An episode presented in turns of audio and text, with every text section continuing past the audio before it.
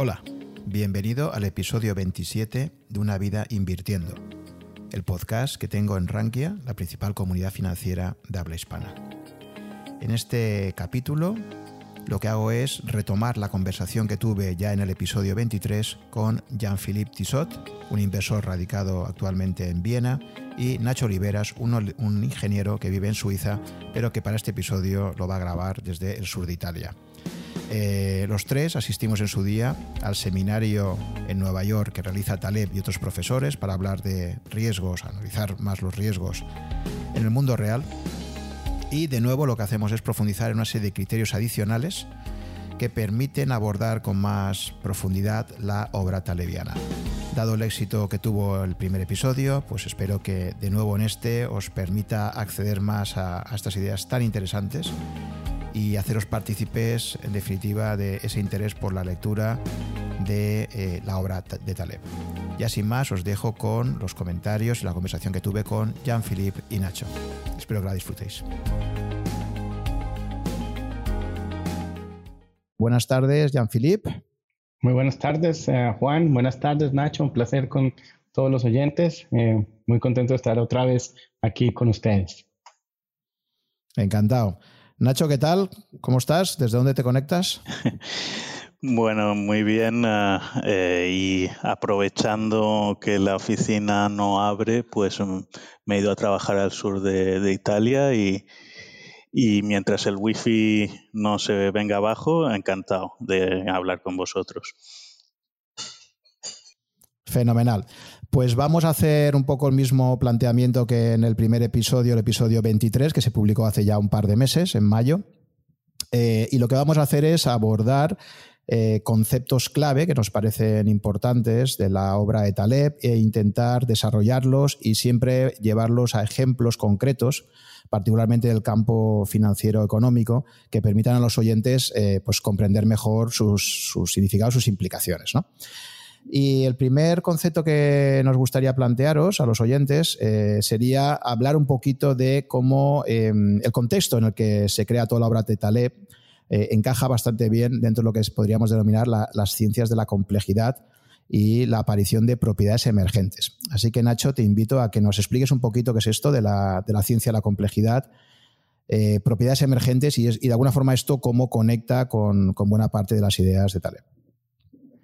Lo, voy a explicar de una forma muy sencilla porque no soy experto en complejidad, pero um, es un tema que a Taleb le va interesando más y, se, yo veo que se rodea cada vez más de gente que está dentro de este ámbito, como por ejemplo Yanir Baryam, que tiene, es el director de eh, New England eh, Complexity Science Institute eh, y con el que hace podcast, graba podcast muy a menudo. Creo que, que ha ido también a Real World Risk Institute y en Real World Risk Institute hay también otro profesor del New England Complex System Institute que se llama Joe Norman, que es un habitual y que siempre hace una, una charla em, desde que se empezó el Real World Risk Institute.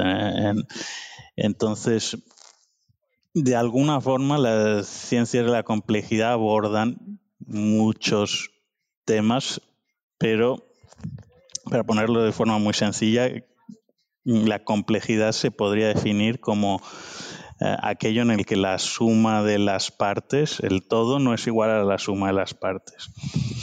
Entonces, eh, mm, si, tienes em, por ejemplo, una, ciudad no es exactamente eh, lo mismo que un, una ciudad de 100.000 personas no es lo mismo que 10 pueblos de 10.000 personas, ¿no? Crea unas dinámicas distintas. Y eh, esto se aplica, pues, tiene muchas aplicaciones. Eh, y el tema de la complejidad eh, tiene ciertas propiedades, como por ejemplo las propiedades emergentes, en, en el que, pues, en una ciudad de 100.000 habitantes serán posibles cosas que no son posibles en, en pueblos de 10.000, eh, pues por esta con emergencia, ¿no? Y entonces mm, hay muchos temas que son complejos y en el que esta eh, ciencia de la complejidad da unos, unas observaciones muy interesantes. Es una ciencia que es naciente, ahora mismo no tiene como un paradigma muy claro. Eh, puede tocar temas que sean tanto de biología como de sociología, como de matemáticas o física pura. Y yo creo que es interesante también ver si las eh, observaciones que se están teniendo desde esta, estos eh, científicos de la complejidad ¿sabes? van a dar algo nuevo, um, nuevo paradigma, una, nueva forma de ver el mundo. En cierta forma, em, uno de los libros que son como una especie de Biblia de la complejidad sería el, libro de Wolfram, A New Kind of Science, em, en el que explica otras de las características de, la ciencia de la complejidad, que es cómo obtener a partir de reglas muy simples y que son matemáticamente muy asequibles, eh, procesos muy complejos eh, y objetos, como explicamos en el primer podcast, como, como por ejemplo fractales. Por ejemplo, uno de los ejemplos más conocidos del libro de Wolfram es la regla 90, eh, que te defines a, partir de simplemente eh, ocho reglas simples de cómo rellenar el espacio, las células eh, en una cuadrícula em, en función de eh, si un bit es positivo y otro bit es cero. con unas reglas binarias muy simples puedes construir un triángulo de Sierpinski que es un objeto que es fractal y que es muy complejo. Entonces, Wolfram incluso ahora mismo especula con que el universo sea un gran fractal y que responde pues, a la iteración de una regla simple. Eh, y Wolfram es alguien a quien Taleb sigue muy de cerca. Y todas estas ideas de todo este mundillo, la complejidad, que aún es, como te digo, algo que es, es, como una especie de magma que se está uniendo, que no, que no tiene aún el paradigma completamente definido, es algo que a Taleb le está interesando cada vez más. Y yo veo que, por ejemplo, que al principio se interesaba como por cosas eh, que escribía Kahneman o algunos eh, behavioral economists eh, y ahora está orientándose más sus intereses hacia este, hacia este campo. Sí, la verdad es que Stephen Wolfram efectivamente es una de las pocas personas que, que Tale dice que sin duda es un genio. Y es verdad que recientemente ha sido, eh, ha generado muchísimo interés el proyecto de física, lo que llama The Wolfram Physics Project, que acaba de presentar hace, hace muy pocas semanas, donde efectivamente su, su hipótesis principal, ellos, ellos consideran, la verdad es que ha sido muy ambicioso el mensaje, ¿no? Consideran que han encontrado esa famosa teoría unificadora de, todo el mundo físico y la, y la hacen a partir de un sistema generativo, ¿no? Donde con unas reglas muy sencillas se empezaría a generar todo el universo, ¿no? Exacto. Eh, han, empezado a han empezado a publicar ahora todos los materiales y la verdad es que tiene una pinta estupenda desde el punto de vista, lo que pasa es que claro, hay que tener una base física para seguir esto, pero, pero así visto por encima, eh, la verdad es que tiene una, pinta eh, muy, muy eh, hay que saber física, hay que saber matemáticas a unos niveles profundísimos. Em, en fin, eh, no, es obvio seguirles, pero tienen una pinta estupenda. Y yo, vi una de las las dos o tres primeras emisiones que hizo Wolfram para, para presentar su proyecto. Em, y lo curioso es que en vez de eh, publicar un artículo en Science o lo que fuera, hizo un Twitch, lo cual es, eh, y, creo que una emisión en YouTube, lo cual es, como bastante asombroso. Y eh, Wolfram creo que decía algo así como que, que bueno, él ya asume que lo que está publicando es, mm, eh, eh, que el formato es un poco irrelevante y que al que le interese y quiera seguir un poco el proyecto que, está haciendo con dos doctorandos, sobre todo, dos jóvenes doctorandos en el que están evolucionando, y él, lo, comparaba con escalar el Everest. Dice, estamos escalando un Everest en tiempo real, ¿eh? y entonces vamos a ir publicando regularmente em, nuestros avances para ver si otras personas que están interesadas en lo que estamos haciendo quieren aportar algo eventualmente, ¿sabes? Pero me parece, me parece interesantísimo y también eh, me pareció muy curioso la elección del vehículo para, para que alguien como Wolfram, y que además no, no es casual, ¿eh? lo había pensado mucho, en vez de elegir una publicación Mm, científica al uso haya, haya elegido un, vehículo popular como puede ser un canal de YouTube. Sí, la verdad es que ya digo, creo, creo que tiene, vamos, sería un ejemplo de aplicación de, las ciencias de la complejidad tremendo, ¿no? Y también recuerdo que en el, en el, seminario de Nueva York siempre hay varias sesiones destinadas a explicar estos fenómenos de autómatas que empiezan con reglas sencillísimas, como lo que comentabas un poquito antes, y cómo se puede llegar a sistemas muy complejos. Y también lo que es fascinante es cómo cambiando una pequeña regla inicial, el sistema puede ser completamente distinto.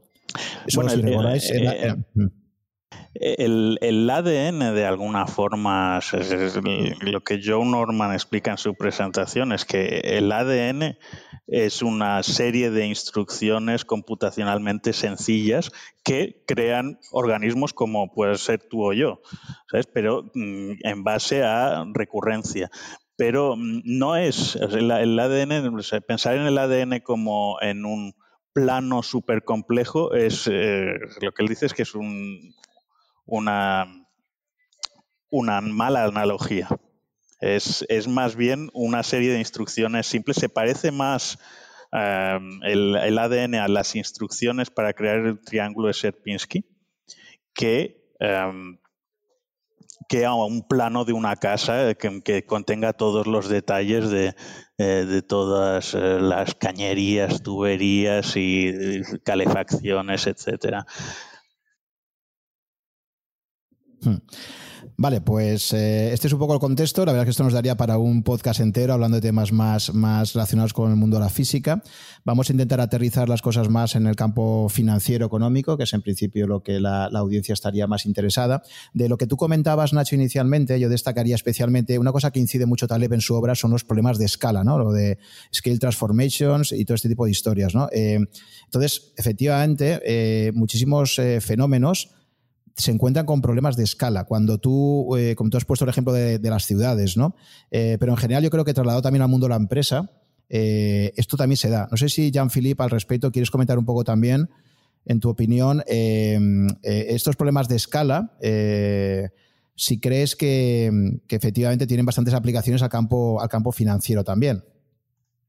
Hola, claro que sí la escala tiene un efecto muy importante. O sea, por ejemplo, cuando tú eres un gestor, inviertes, es muy diferente manejar un portafolio de un millón de dólares que manejar un portafolio de 10 billones de dólares. No, el universo que tienes eh, para invertir es muchísimo más pequeño a montos más grandes para generar retornos mayores. O sea, por ejemplo, si tú tienes un portafolio pequeño, puedes ir a empresas microcap que estén en el OTC en Estados Unidos o, puedes ir a países pequeños como Colombia. Y si la, si la empresa se dobla, se triplica la acción, entonces tienes un, un, un efecto muy grande. Cuando tienes un porta, unos activos mucho mayor, ya estas empresas pequeñas no te, no te mueven la aguja. Entonces, em, eh, te toca mirar y enfocarte en empresas que sean mucho más grandes y al ser más grandes, entonces arranca un nivel de escalabilidad doble en donde ellas tienen sus no tienen su probabilidad de, pues, de generar retornos gigantescos tampoco, porque pues es muy diferente empezar de 100 millones a 10 billones, pero empezar de 10 billones a un trillón son muy pocas. Entonces, hay que, eh, o sea, es como, como, como graduarse, pues, o sea, entre más dinero uno maneje, más difícil ah, se pone. Nosotros qué, pues, nosotros me, refiero a mí mismo, que manejamos, que manejo relativamente un, capital pues pequeño comparado con, con ah, pues, fondos gigantes, em, en teoría yo tengo una ventaja y tengo que aprovecharla. En el futuro no la tendré, espero. Entonces eh, es, es, es, muy importante. Eh, hay muchos, muchos conceptos. Eso también pasa cuando ya estás en una empresa. Si tu empresa ya maneja todo el mercado, por ejemplo, Coca-Cola. Coca-Cola ya, ya está en todo lugar. ¿Qué, ¿Cómo hace para crecer? Tienen que comprar nuevas marcas, nuevas bebidas. Se vuelve mucho más difícil. Entonces, toda la parte de escalabilidad es, es, es, muy importante. Y es por eso uno no puede medir. Eh, la gente que, que dice, uy, eh, este fondo no ha generado tantos retornos, pero ¿cuánto maneja? Eh, cientos billones de dólares. Es mucho más difícil que los que están manejando 100. Entonces ese es mi, mi aporte en este tema. Yo, si me permites, un, un aporte suplementario. Eh, Taleb ha hecho una observación, por ejemplo, en, relación a la importancia de la escala. Eh, él tiene una de sus muchas guerras eh, intelectuales o profesionales, o como quieras llamarle, con los behavioral economists del tipo Richard Thaler, creo que lo comentamos en el otro día también, y eh, una de las cosas que él dice es que eh, en su libro Nudge, que creo que se tradujo al español como un empujoncito, eh, Richard Thaler propone algo así como que los mm, empleados, sin ellos mm, pedirlo, se les, por defecto se les ponga una contribución a una especie de fondo de pensiones eh, y que simplemente y que para no hacer semejante contribución a, ese fondo tengan que pedir retirarlo ex profeso. Y, si no pues eh, la empresa les hace esa contribución y les maneja ese fondo. Y él lo que dice es que eso por ejemplo por dar un ejemplo claro puede ser bueno para un empleado particular pero el problema es que no, es, no, no, tiene una escalabilidad que sea buena, porque dice que al final vas a tener unos megafondos eh, de empresas, eh, y creo que la situación ya se da un poco, eh, que están controlados por cuatro tipos y manejan cantidades absolutamente millonarias y haciendo todos, seleccionando productos financieros muy parecidos y ese crea una inestabilidad en el sistema eh, en base a que estos fondos, al estar gestionados por simplemente cuatro gestores de cuatro empresas, em, bueno, tienen unos tamaños tales que em, si eh, los, los gestores de estos fondos hacen todas las mismas eh, elecciones y hay ciertos productos que Em, que pierden valor simultáneamente, em, como pasó en 2008, pues eh, el, sistema, el sistema puede peligrar en base a aplicar estos principios.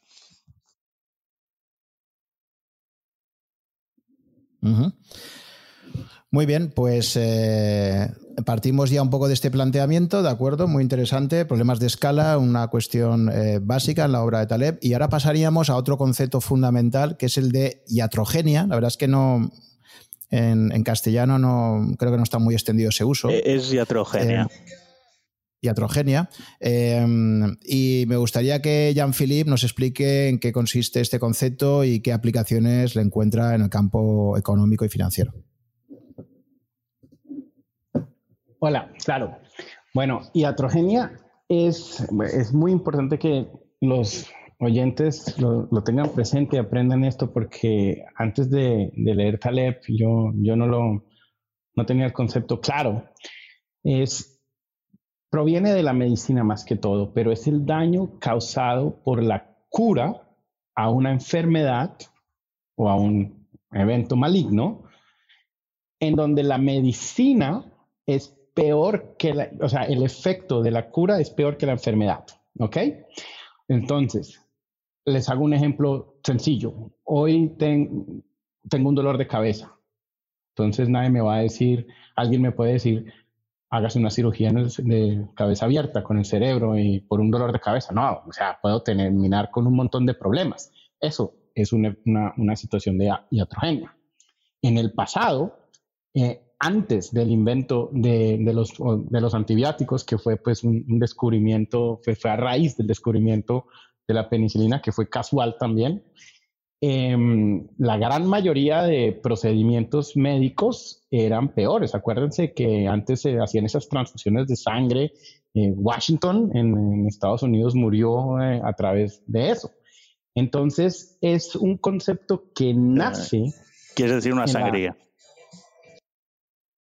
En la medicina, pero es, se aplica a todo lugar eh, y a todos conceptos. Entonces, en el punto, en el, en el, en el punto financiero es, eh, es, es, muy fácil explicarlo porque hoy en día estamos viviendo, eh, a mi juicio, uno de esos momentos o el momento más, más, más clave, que es, tenemos un, un daño económico grave a raíz del virus, ¿cierto? Entonces, a raíz del virus, eh, eh, los bancos centrales tienen miedo de que haya un colapso económico y que haya una depresión deflacionaria, como lo que ocurrió en la Gran Depresión de los 30.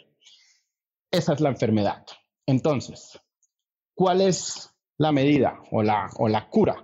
Un estímulo masivo monetario y fiscal. ¿Ok? Masivo es sin precedentes, es gigantesco. Estamos hablando de 15 trillones de de dinero nuevo que se va a creer, que se va a creer hasta el final de diciembre o, o siete en todos los bancos centrales hasta hoy.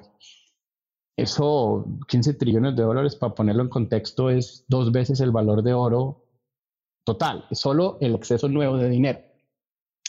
Entonces, los bancos centrales dicen, perfecto, eh, con estas medidas vamos a cancelar el colapso económico y la, de, la presión deflacionaria. Pero, ¿qué efectos podemos tener? ¿Cuál va a ser la iatrogenia?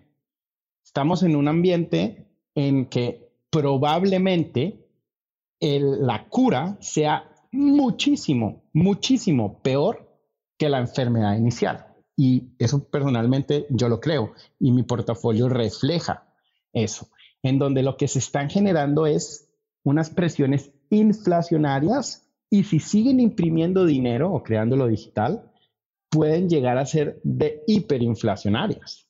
O sea, si uno mira en, en la historia, cuando había un colapso económico con commodities, con el precio de los commodities subiendo de una manera veloz y rápida como lo están pasando. No hay muchas, no existen. Cuando em, hay ah, otro tema. El, la Fed anunció que hace una semana, ahorita están tranquilos si se pasan de la meta de inflación, ¿no? Entonces, si se llegan a pasar de la meta de inflación, ellos creen, tienen la visión de que ellos pueden controlarla otra vez hacia abajo. No pasa nada. Entonces, no tienen idea qué consecuencias pueden pasar. O sea, lo que se está, lo que se está, lo que se va a generar son un, un montón de consecuencias que son que no son intencionales, para poner en contexto de la capacidad de daño que esto puede tener. En estos momentos tenemos 110 trillones de, de, pues de, dinero que está rentando menos del 1.5%. Eso es, eso viene en el 2018, hace dos años nomás, teníamos 35 trillones. En tasas reales son negativas, ¿ok? Cuando tenemos toda esa cantidad de dinero, cuando tenemos toda esa cantidad de, deuda, ¿qué pasaría si las tasas de interés suben? Si las tasas de interés suben, tiene que haber un montón de servicio de deuda, un montón de flujo de, o sea, de flujos de caja que las empresas tendrían para, para diferentes cosas, tendrían que irse a, a servir esa deuda. Entonces, si llegan a subir, sería inflacionario, porque ¿cómo hacemos? Teníamos que que, generar ese, ese dinero extra. Pero entonces, ¿cómo se controlan las tasas abajo? comprando más bonos, que es lo que están haciendo los bancos centrales. Esto se vuelve una espiral gigantesco. ¿En qué momento sale? Solo tenemos en la historia un ejemplo, que fue en 1940, cuando hubo un cap de los, de los bonos del tesoro, pero en ese momento estaban en guerra los Estados Unidos. Entonces había como una salida a la parte monetaria. Y después hubo una inflación grande y por eso se tocó salir en el 50. Entonces, entonces estamos, estamos en un momento en donde, en donde la cura probablemente es, es la peor. La relación de dinero y Producto Interno Bruto se disminuye completamente si continuamos cancelando la parte de la ecuación del dinero. O sea, si imprimimos, imprimimos, imprimimos, pensando que más dinero va a generar em, mejores eh, tasas de crecimiento, entre más imprimamos, estamos cambiando el efecto. O sea, no podemos poner un efecto y, tomar la misma medida. Entonces, em, y en estos instantes, no solo está que hay una cantidad de dinero muchísimo mayor a hace tres meses, sino hay una oferta mucho menor. Tiene un montón de gente pues, desempleada. ¿Qué pasa?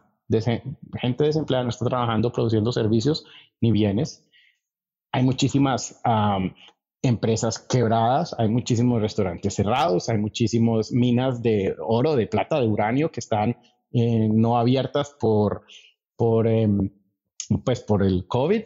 Entonces llega un momento en donde las dos se unen y esto puede generar algo explosivo, como lo se ha generado a través de miles de años. Esto, entonces, es, es, eh, es un concepto en donde no se está hablando mucho, eh, pero hay muchas señales. O sea, tenemos incluso el cobre, que es el, uno de los eh, commodities que es más cercano a, la economía, en donde está subiendo, está como tres años, es el, es el high de hace los últimos tres años ni hablar plata, ni hablar oro, incluso, incluso hoy. Y aparte ha habido muchísima ah, inversión que se ha perdido, pues a raíz de, del, colapso del precio anterior.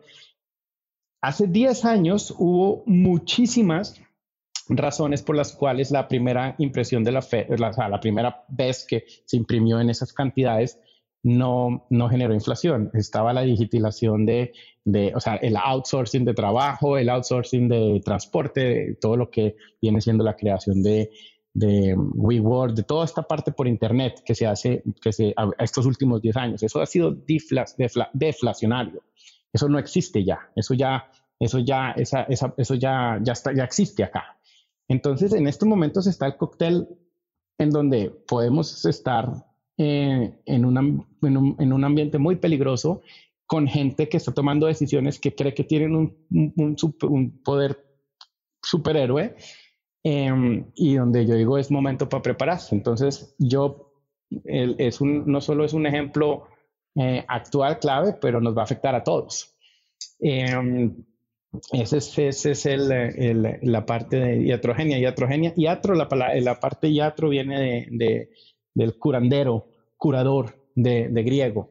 Eh, muy importante eh, tenerlo presente en, todo. No sé si tengan algo que aportar ustedes dos, muchachos, en esto. Bueno, yo, decirte, el, tema me parece apasionante y eh, el concepto, como tú no lo, no lo conocía antes de leer Antifrágil. Luego hablé con, tengo un tío que es médico tengo varios, de hecho, tíos que son médicos, pero uno con el que me llevo muy bien y hablamos mucho de estos temas. Y, por lo visto en medicina sí que es, los médicos sí conocen la iatrogenia. Aunque mm, no, eh, no se hable mucho el tema entre ellos porque es un tema delicado.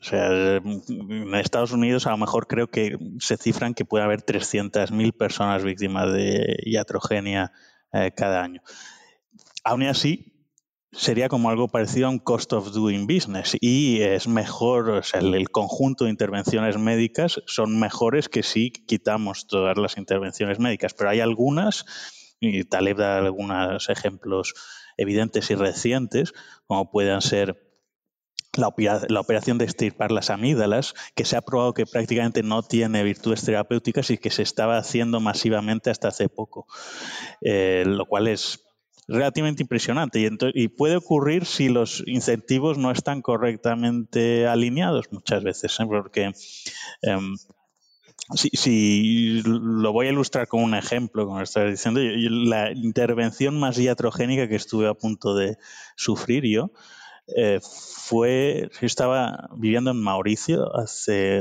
casi 10 años y me fui a la playa y pisé un erizo de mar.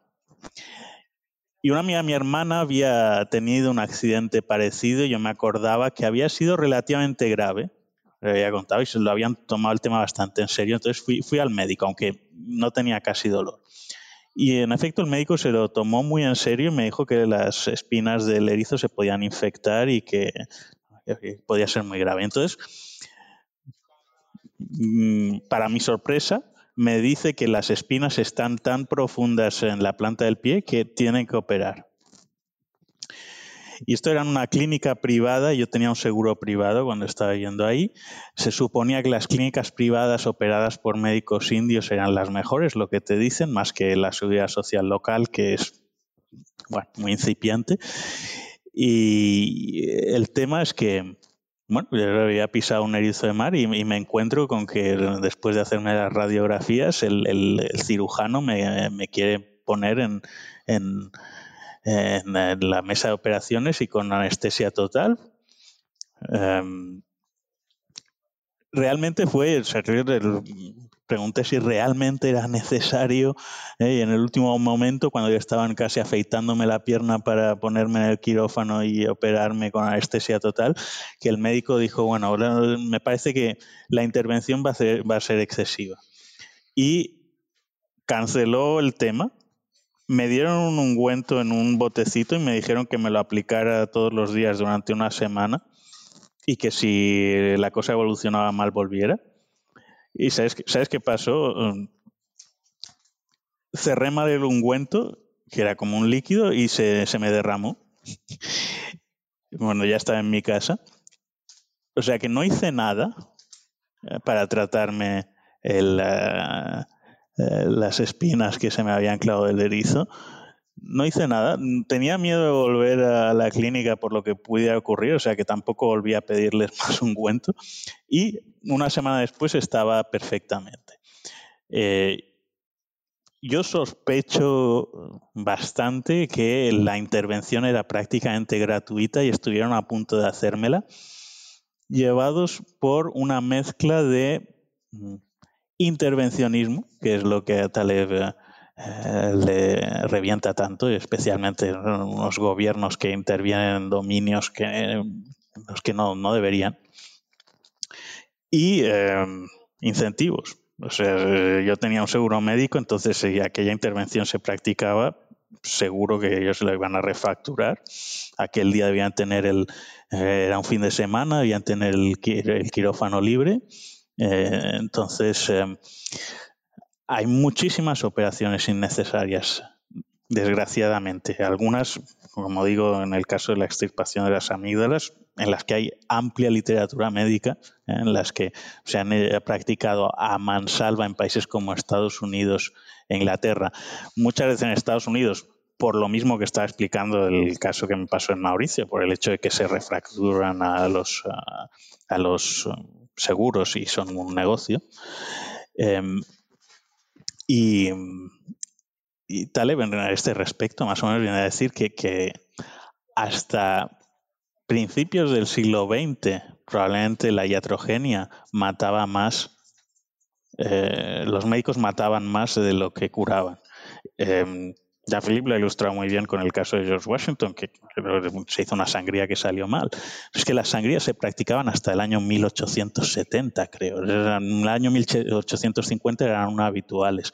Eh, la teoría de los gérmenes no es algo que mm, sea ampliamente aceptado en, eh, en el mundo médico hasta muy finales eh, de, hasta a lo mejor 10 años después de que Pasteur publique sus teorías mm, en 1870, pues que pensar 1880, 1890, eh, el descubrimiento del vacilo de Koch, que aún así había eh, médicos y algunos muy eminentes que no creían en la teoría de los gérmenes. Em, uno de los ejemplos que da Taleb en su libro es un tal Ignaz Semmelweis, tocayo mío, que en eh, los años 1850, entre 1850 y 1860, simplemente proponía que las comadronas se lavaran las manos como intervención médica. Y tenía estadísticas, además, tenía estadísticas de eh, una clínica en la que las comadronas se lavaban las manos y otra en la que había sido destinado después y en las que no lo hacían. Y la diferencia de infecciones era brutal simplemente con esa simple intervención. Fue, fue denodado por la fue atacado por la comunidad médica por todas partes y al final el hombre murió medio loco de una depresión. De hecho, lo encerraron en un psiquiátrico y murió apaleado por uno de los guardias o algo parecido. Murió de las heridas que le hicieron uno de los guardas, em, se le infectó y murió de eso. O sea que, imagínate, por, proponía lavarse las manos. Ahora, con el tema del COVID, lo hemos visto un poco con el tema de las mascarillas. O sea, eh, Fernando Simón hace eh, cuatro o cinco meses estaba diciendo que no servían. La OMS sigue dudando de que sean útiles. Em, en fin, em, es, un tema que eh, evidentemente es un tema médico, pero tiene una tenemos una necesidad de, que el concepto cale, eh, que es muy importante porque hay muchísimas intervenciones eh, fuera del ámbito médico que son iatrogénicas, también en el, en, el, ámbito médico, pero al menos los médicos conocen el concepto eh, y, suelen ser bastante, personas bastante responsables. Eh, fuera del ámbito médico es un concepto un poco conocido.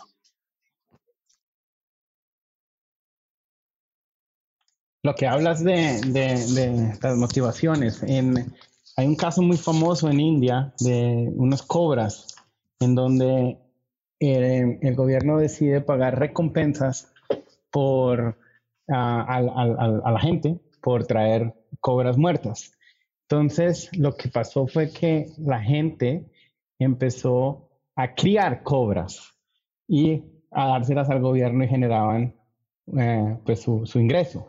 Entonces, ¿qué generó eso? Que hubiera muchísimas más cobras que antes de la medida. Y eso es eh, eh, es precisamente lo que pasa. Pasa en todo, todos lados. Em, o sea, en el ejemplo que yo estaba hablando es, háganse, por ejemplo, pónganse a pensar, ¿qué pasa cuando los bancos centrales digan, uy, se nos fue la mano, ¿ok? Está ahorita sí la, la inflación se fue para arriba y, y sí nos toca, nos toca bajarle, bajarle, bajarle a, todas estas acciones. generaría una depresión deflacionaria mucho peor a la que se hubiera generado ahorita si no hubieran actuado de esta manera tan grande. Es que el problema no es actuar o no, el problema es la magnitud. ¿Sí me entienden? O sea, si uno tiene un dolor de cabeza muy grande, me tomo dos pastillas, ya está, actué Ok, pero no me voy a dar a una cirugía. Esa es el, concepto. Y, si empiezan, por ejemplo, ahorita, ¿qué, ¿qué, ha pasado en Estados Unidos? La gente no quiere volver a trabajar porque está recibiendo más plata siendo, está con los subsidios de desempleo, que son más o menos 600 dólares a la semana. O sea, el gobierno no sé, hasta ahorita se dio cuenta de que, oiga, sí, por eso vamos a hacer un bono de volver al trabajo. O sea, son cosas como que ustedes entienden lo que está pasando, lo que están haciendo, uno no sale a actuar de esta manera tan, tan, tan, tan, tan loca. Generó que todo el mundo empezara a apostar en acciones. Eh, antes, cuando, cuando, o sea, lo que toca es, miremos a ver cómo se arregla. Em, también con, con, Taleb habla mucho de, de, mm, conceptos como, por ejemplo, lo que me hablabas de la mascarilla, es que cuál es el costo de usarla. O sea, no toca usar, no, no cuesta nada. O cuál es el costo de usar un cinturón de seguridad en un carro. No, no, no, no cuesta nada, pero puede generar un cambio enorme, es convexo. La falta de entendimiento de, esto, de este tema en, en, en la parte de la mascarilla, para mí es, es, eh, es acojonante. O sea, es, eh, yo no lo comprendo. O sea, yo no mañana no salgo en un carro y digo, no, no, voy a tomar borracho y, y, me quito el cinturón porque no, o sea, son, son cosas de sentido común, pero, pero nos estamos dando cuenta. Es difícil de entender, es difícil de entender y da casi miedo porque porque sigue habiendo, en Suiza no se iba tanto la mascarilla como en España, sigue habiendo gente que lo, que lo defiende abiertamente, que no sirven las máscaras. El caso es que Taleb explica también que el concepto, muchos no entienden el tema de las máscaras. Él dice porque pues, son inmunólogos y justamente es por un efecto de escala. Entienden a, un ser humano individual y no tanto las interacciones de un conjunto grande. Eh, al parecer, una mascarilla mala, la reducción de la carga viral no es mucha. Eh, según, según eh, he oído decir al propio Taleb. El asunto es que mm, un poco de reducción de carga viral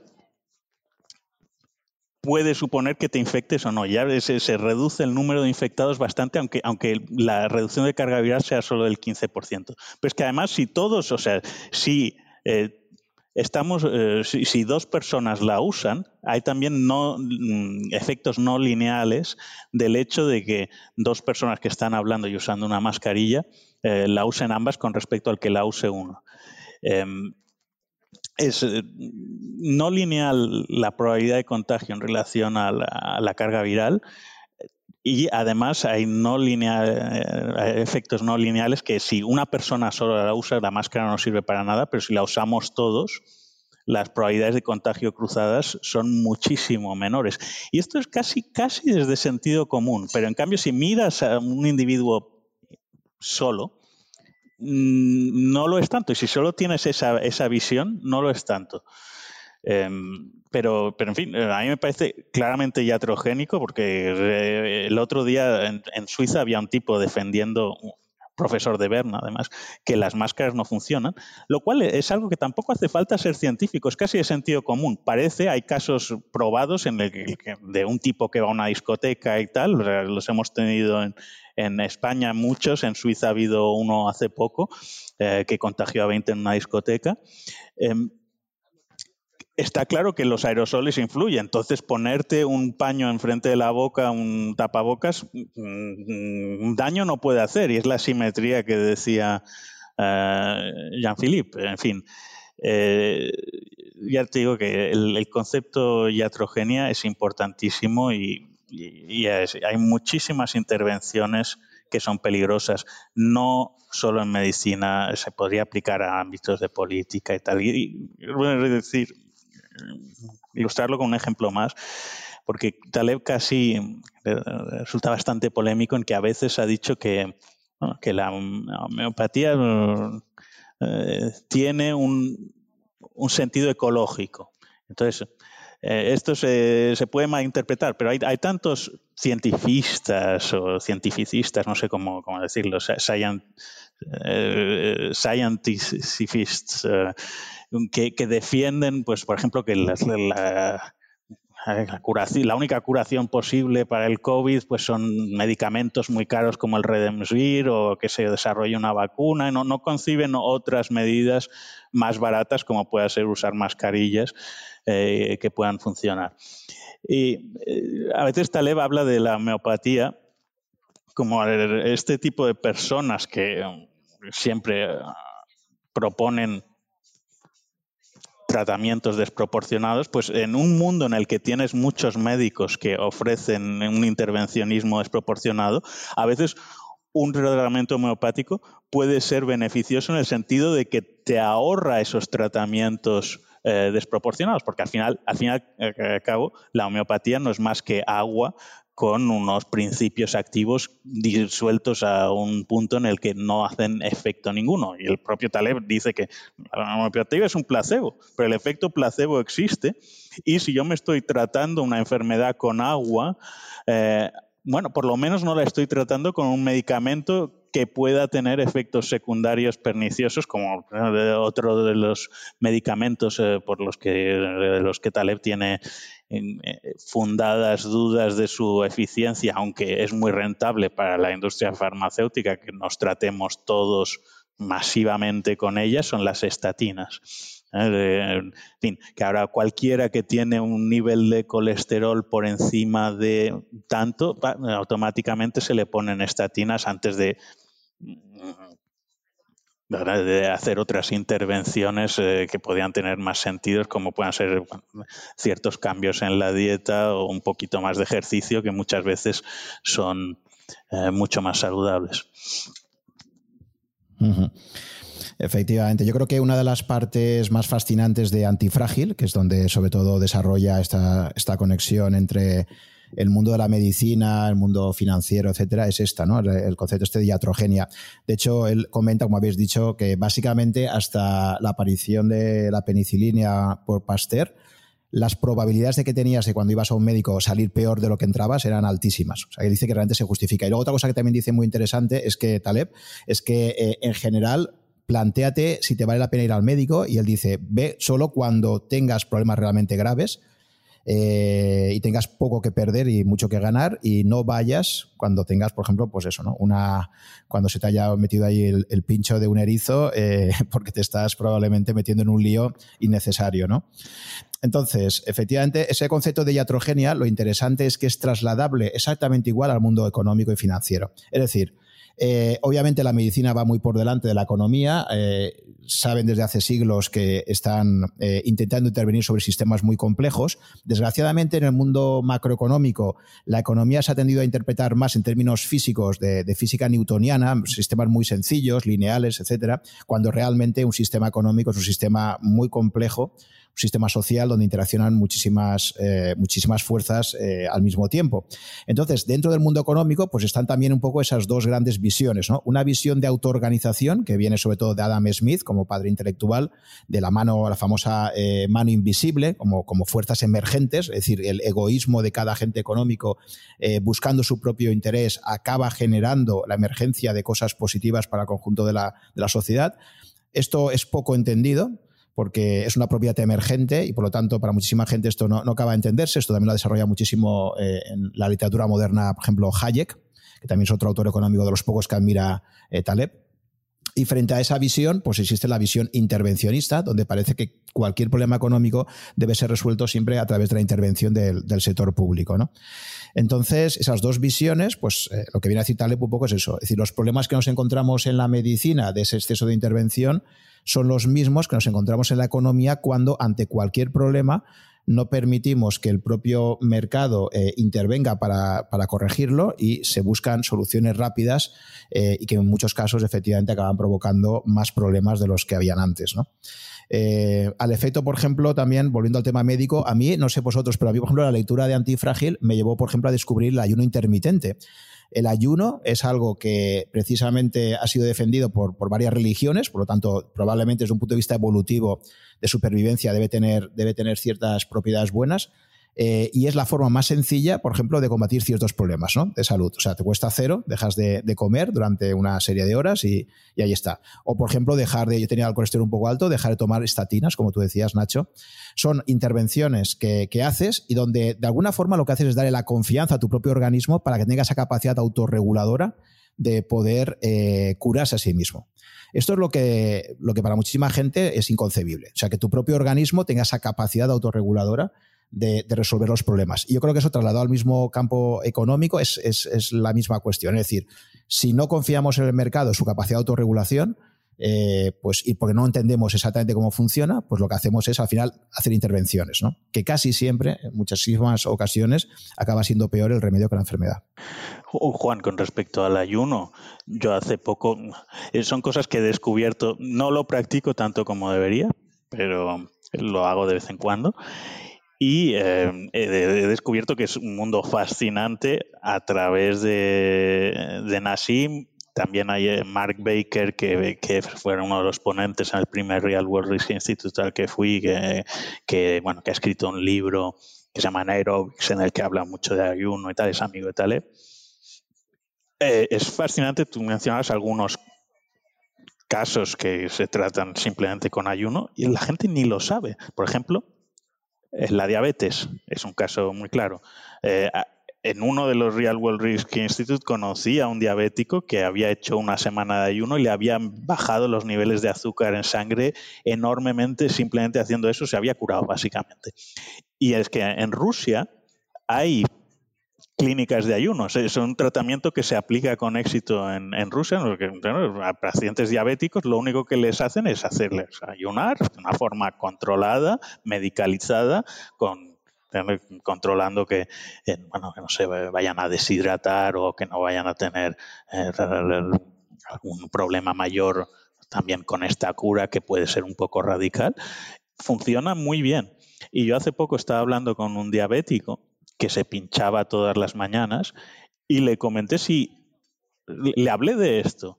Y para mi sorpresa es que eh, es, de estas cosas que un médico ni te comentan, te medican directamente. Es, eh, algo parecido ocurre. Este no es un tema que Taleb haya hablado tanto, pero es un tema que me interesa a mí personalmente. Con los psiquiatras, se supone que los, eh, la mayor parte de antidepresivos no tienen efectos secundarios. Es lo que dicen los psiquiatras. Eso también habría que ver cohortes largas de tiempo y estudiarlo eh, mejor porque no tienen efectos secundarios que sean evidentes, como puede ser un poco el caso de las estatinas, pero no se puede, eh, la ausencia de evidencia no es evidencia de ausencia. Em, y bueno, si, si, si una persona va al psiquiatra en una consulta normal y dice que se siente un poco deprimido, es lo seguro que el primer tratamiento que le va a poner el, psiquiatra es ah, con antidepresivos, que además son baratos, em, y no le va a decir hacer cosas, algunas intervenciones como mencionaba antes, que pueda ser hacer deporte, que pueda ser terapéuticamente tan o más útil que usar antidepresivos. Em, y que ciertamente mm, los efectos secundarios que pueda tener hacer deporte eh, son solo positivos eh, con respecto a los de hacer tratamientos, pues, como puede ser uso de antidepresivos o de estatinas. Es, eh, un tema muy, muy interesante y que daría mucho que hablar, incluso en, muchos ámbitos. En, el médico es en el que es más evidente, pero yo he trabajado mucho en consultoría, Juan, y podría decir proyectos eh, que son apenas útiles eh, y, que se venden también como curas y que a veces lo único que acaban creando son como circuitos de dependencia de los clientes con respecto a los consultores.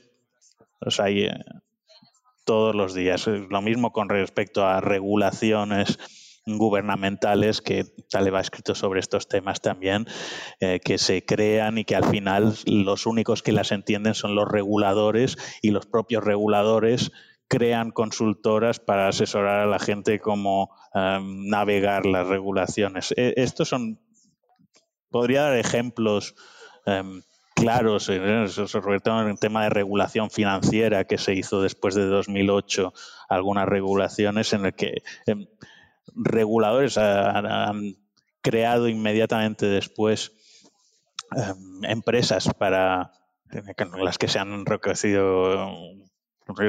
Recuerdo un caso de uno que había vendido su consultora IBM por una millonada, no sé si eran incluso billones con B de los ingleses, de miles de millones. Em, hay, hay hay casos para, dar y tomar. ¿eh? Y en España es muy típico el de los abogados del Estado también, ¿eh? que una vez eh, han hecho, han asesorado al gobierno para crear una ley X, Y, Z, luego se pasan al sector privado para, para asesorarles cobrando unos minutos indecentes en muchos casos.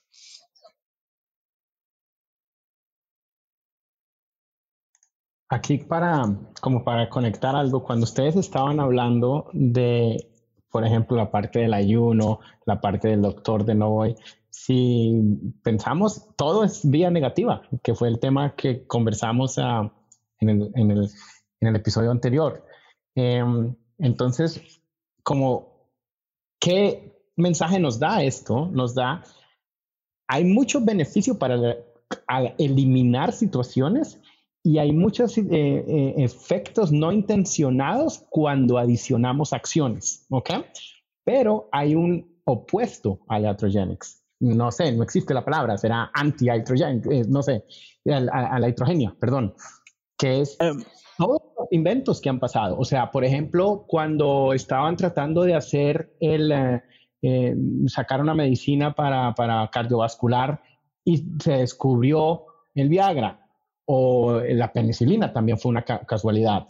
Eh, entonces es como, como el mundo nos llama a, que tenemos que estar expuestos a situaciones em, que, nos, que, no, que no sean, pero no, no buscarlas, sino creando. O sea, los efectos que, que, que, cuando tocamos, cuando tratamos de intervenir, eh, son muy volátiles y son muy diferentes a lo que estamos esperando. Entonces, por eso hay que ser humilde, que es lo que no tienen los bancos centrales en las acciones que se toman o tomando eh, acciones pequeñas en donde no vaya a generar un efecto astronómicamente grande.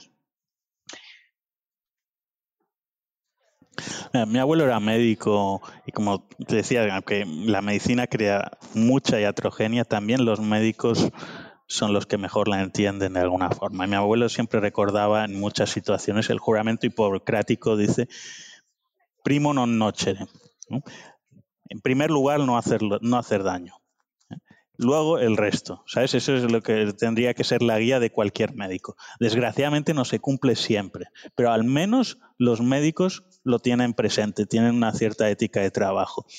Em, yo creo que en otras profesiones, los políticos y tal, pues es menos, eh, se da menos el caso.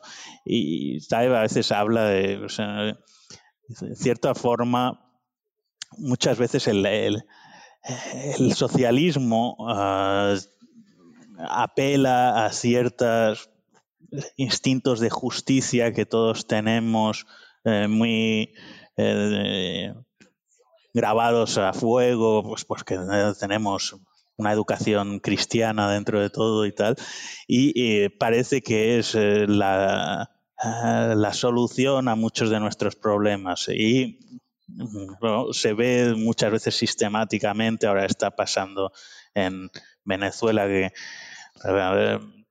que no funciona y aún así lo volvemos a intentar en muchas situaciones. Entonces, eh, como, como tú decías, em, Juan, eh, eh, citando a Hayek y a Popper, muchas veces es el, mito este de la colmena y de la regla de plata que dice Taleb de no, hacer daño em, al, al, demás, no, no, no hacer a los demás lo que no quiero que a mí me hagan, vence a la regla de oro, que es hacer a los demás lo que yo querría que me hicieran, que es un poco eh, la ética kantiana, ¿no? El principio, um, principio categórico kantiano. El, Taleb, él, dice que en, general, ¿eh?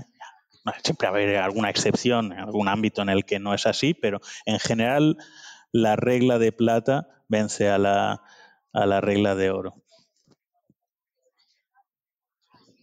Sí.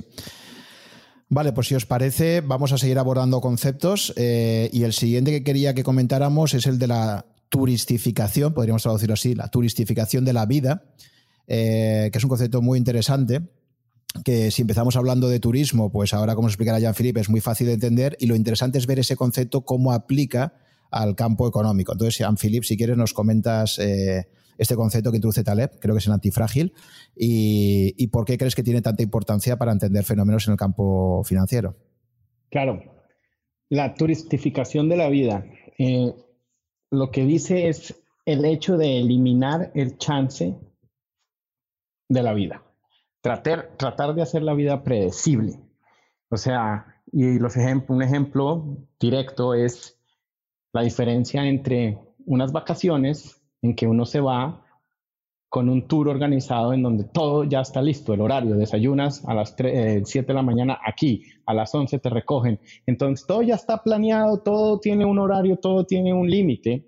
En vez de salir y decirme, me voy para Argentina con un amigo, me gusta el fútbol, eh, vamos al estadio, vamos al bar, ¿qué pasa después con los hinchas? Y, y genera uno un montón de eh, posibilidades, se conoce eh, la gente del equipo, de la barra, no se sabe, y muchas cosas buenas, muchas cosas malas, pero ese es el, eh, el sentido de la vida, ¿no? Entonces, lo que, lo que la turistificación lo que trata de hacer es peligrosamente elimina la incertidumbre. No le gusta lo desconocido. Y pues lo peor que todo es que es lo que vivimos hoy y pasa en economía, produce la ilusión de beneficios. Entonces, esto, por ejemplo, es, y lo voy a traer durante el episodio porque es, es, muy, muy, muy importante la heterogenia que está ocurriendo, como lo mencioné anteriormente. Pero, por ejemplo, eh, cómo los, eh, las personas que manejan riesgos financieros tienen modelos eh, establecidos en Mediocristán, ¿ah? en donde utilizan sus modelos VAR, en donde creen que todo es predecible, en donde dice, ah, esto pasó ayer, esto lo puedo, utilizo este, esta situación y me generará tal cosa. Cuando tratamos de turistificar todo, vivimos en unos modelos cuadrados en donde no hay espacio para lo desconocido y es muy peligroso porque es que así no es la vida. Entonces, cuando se combina el mundo real con el mundo ficticio, modelo, lúdico, eh, se genera iatrogenia. Em, se destruye completamente, por ejemplo, en, el concepto general, el jugo de la vida. con la idea de suprimir ah, la volatilidad. Y es lo como está hoy en día los, los bancos centrales con su creencia de que cierta acción generará cierto resultado y así está y ya está, sin pensar en las consecuencias. Entonces, es importante, es importante que todas las personas que estemos en, trabajando en, en, situaciones donde esté lo desconocido, que no sea un trabajo igual todos los días, ¿no? En donde puedan, o sea, finanzas, eh, asumiendo riesgos, entrepreneur, eh, el, eh, el, el, militar, eh, entendamos que nunca, el momento que se turistifique, que se, se generan peligros gigantes. Entonces, Nassim lo habla mucho en antifrágil porque, pues porque nos vuelve mucho más frágiles. Cualquier ah, situación, escenario, empresa, eh, persona, eh, entidad, animal que se turistifique, se pierde, se, se, se, vuelve mucho, mucho más frágil. Se genera la, la reacción, se, pierde la posibilidad de reacción, se pierde la posibilidad de aprendizaje. Ah, se pierde la noción de entender los segundos grados. O sea, si esta acción me genera X, Y, Z, Y, Z, eh, no, no se necesita porque todo está asumido, está en un modelo. Eh, entonces es importante em, este concepto tenerlo claro y salirse cuando, cuando se identifique. si uno trabaja en un banco o en, eh, o en una universidad, eh, se identifica todo el tiempo. Entonces, eh, eh, es clave quitarle la parte la turistificación. El, opuesto es el flanor, ah, el flanor de la vida, que es el que está mirando y expuesto a, al chance. Sí, ese flaner que va paseando y que, y que, permite que el azar vaya entrando en su vida, ¿no? Ahora con el COVID y la dificultad, eh, por lo menos en España, para saber si dentro de X días vamos a poder viajar a un sitio o a otro, inevitablemente tenemos que introducir el azar. Yo creo que este año va a ser el año donde la gente menos ha planificado las vacaciones porque tiene mucha incertidumbre y nos, de alguna forma nos está forzando a, a inyectar azar en, en nuestra planificación de, de las vacaciones, ¿no? Efectivamente es un concepto muy, muy interesante. Eh, y conectando con este concepto, también me gustaría, Jean-Philippe, que nos expliques otro muy importante que utiliza con mucha frecuencia Taleb, que es esto de que podríamos traducir como eh, explicar a los pájaros cómo, cómo, aprender a volar, ¿no? Claro que sí. o sea, los pájaros no se les enseña cómo volar, ¿no? Pero hay un grupo en que cree que sí se pueden enseñar ellos aprenden intrínsecamente. Ese grupo está en lo que tú mencionabas, Juan, antes, era que se trata las finanzas, la parte económica, que es, un, que es muy complejo, que es una ciencia social, tratarla de volverla ciencia dura como la física o como la química, no cuadra. Pero eso es lo que se ha tratado de hacer hace mucho tiempo. Se ha tratado de hacer en un cierto lugar. Ese cierto lugar es la academia.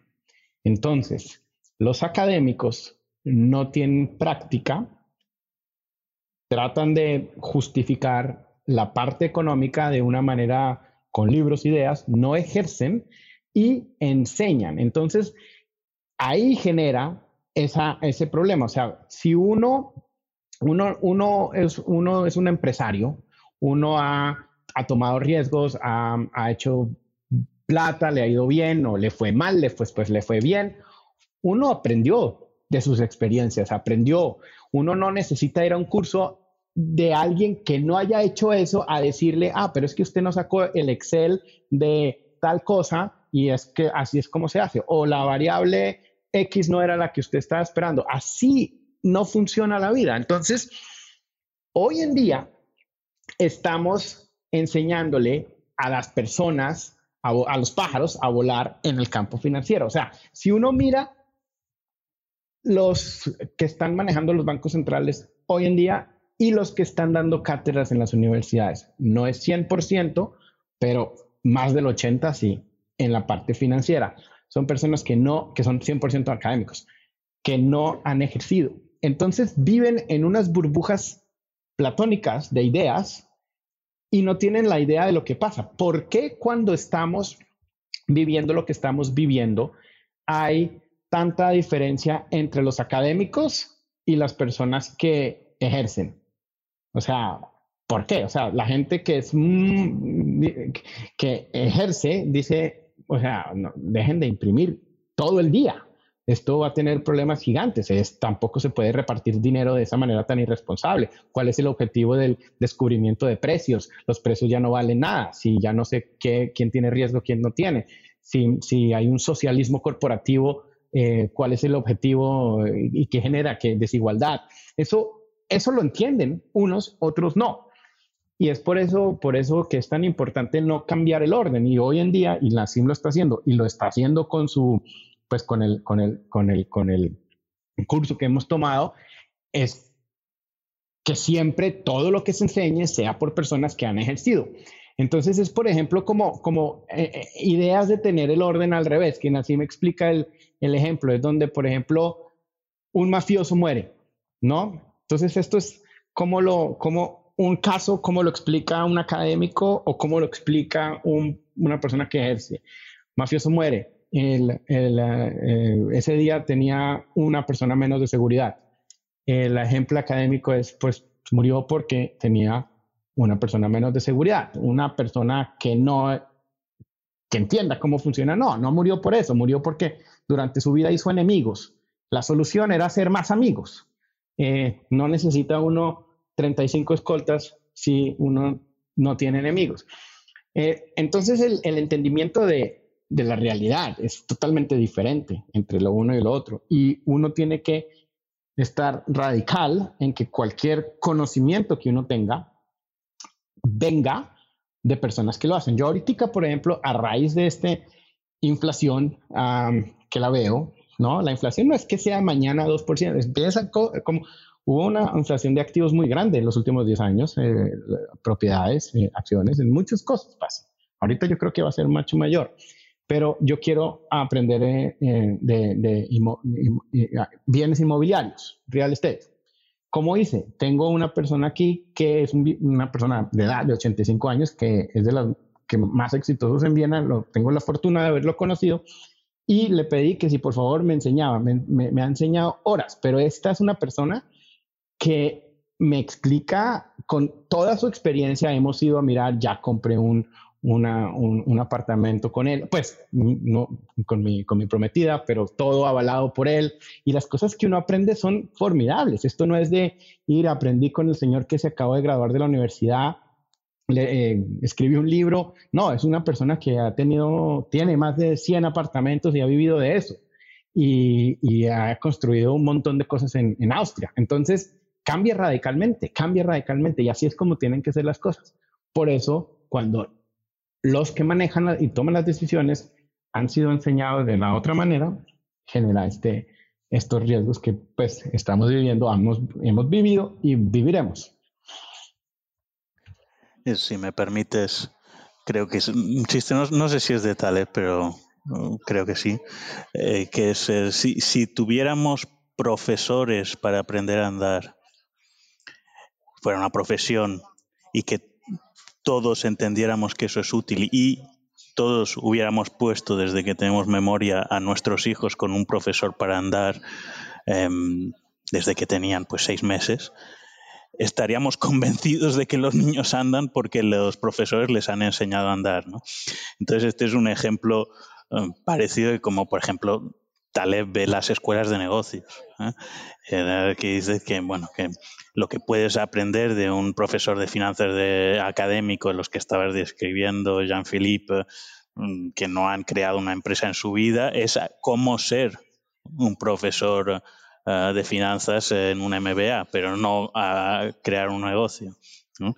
Em, Luego, dicho sea esto, ¿eh? algunos de los mayores fans de Taleb como nosotros y tal, hemos estudiado finanzas o somos profesores de finanzas o hemos hecho MBAs. Eh, yo diría que el, problema es también cuando estos profesores no entienden eh, que su mundo es puramente platónico. y esto encaja también un poco al, menos si eres consciente de tus limitaciones, pero muchas veces no lo son. Creo que, Jean-Philippe, tú comentabas recientemente el caso de ETCM que, y Robert Merton, que a lo mejor luego puedes explicar más, está también en Antifrágil. esto encaja también con el tema de, eh, del coeficiente intelectual, eh, que es otro tema que Taleb ha hablado mucho, ¿no? No, a lo mejor no tan directamente relacionado con el mundo de los negocios, pero, pero Taleb cree que es un fraude ¿eh? el, el, coeficiente intelectual y hay muchísimos estudios que ligan coeficiente intelectual con eh, éxito profesional y lo que Taleb defiende es que hay una circularidad intrínseca en esos eh, estudios, porque si hay muchas carreras que se han turistificado, y en las que para entrar se te pide tener un MBA y un MBA eh, es eh, resolver problemas que son muy parecidos a los que se resuelven en un test de inteligencia, pues al final hay una serie de cargos directivos intermedios o superiores que son copados por una serie de gente que son buenas resolviendo ciertas pruebas, pero que si las pones en un mundo desturistificado, en el mundo real, a crear empresas en vez de a gestionar grandes empresas que otros han creado, Em, muchas veces va, a ser desastroso el resultado. ¿eh? Y, em, Taleb critica mucho los test de inteligencia en este sentido y los critica por otras razones, ¿eh? también porque son usados por racistas, en muchos casos. Em, eh, conceptos como se, han usado y que ahora mismo empiezan muchos a retractar artículos sobre coeficiente de inteligencia de los países y cosas parecidas, en el que pues, a lo mejor los países africanos dan menos que los países europeos, etcétera. Em, Taleb además cree que, el concepto en sí de coeficiente intelectual es falso porque la complejidad es emergente, eh, no, es algo que sea individual, sino que se crea dentro de unas instituciones y eh, unas redes inteligentes y si tú estás conectado a alguien como Taleb, eres más inteligente, eh, por ejemplo, que si no lo estás. Eh, aunque, aunque sepas resolver ecuaciones de segundo grado no estándolo, ¿sabes? Es el hecho de, pertenecer a una comunidad eh, que intercambia ciertas ideas te, te, puede hacer más inteligente aunque tu test de inteligencia te dé los mismos puntos. Pero es que además cree que que la inteligencia no está normalmente distribuida, que es la asunción principal de los test de inteligencia, que es la gente resuelve problemas y en función de cómo los resuelven y de, la, cuántos puntos obtienen en esos test, em, pues em, se les eh, otorga una coeficiente en relación a cuán lejos están de la media. eso es es, muy eh, estúpido por muchas razones, pero entre, entre ellas porque la inteligencia no, está normalmente distribuida según Taleb, sino sería más bien un proceso de ley de potencia como, como expliqué en el primer podcast. Eh, y, en fin, em, otro, otro tema más que podríamos estar hablando horas, pero voy a dejarlo aquí. Muy bien. Sí, vamos a seguir introduciendo conceptos porque hay muchos y, todos tienen muchísima enjundia. El siguiente concepto que me gustaría que presentarais sería el que está relacionado con, la paranoia ¿eh? como mecanismo de supervivencia. De hecho, hay un libro, curiosamente este libro lo escribió hace ya muchísimos años uno de los managers más reconocidos del mundo, Andy Grove, que, que fue el CEO de Intel durante muchísimos años, y él tiene un libro que se llama Solo los paranoicos sobreviven. Y entonces me gustaría, Nacho, que nos presentaras un poco este concepto de, por qué considera Taleb que es importante que exista cierta paranoia eh, como forma de, prevenir los, riesgos extremos, ¿no? El libro de Grove lo he leído y es muy bueno, en efecto. Em, bueno, el, tema es que es bastante intuitivo y en, este asunto del COVID ahora se ha, se ha visto aún más. Y, es algo que a mí me, resulta curioso en Taleb porque lo, afronta sin complejos y sin matices. Es decir, que eh, solo los paranoicos sobreviven, como dice el libro de Grove, y la paranoia como una cualidad positiva más que como una cualidad negativa. Eh,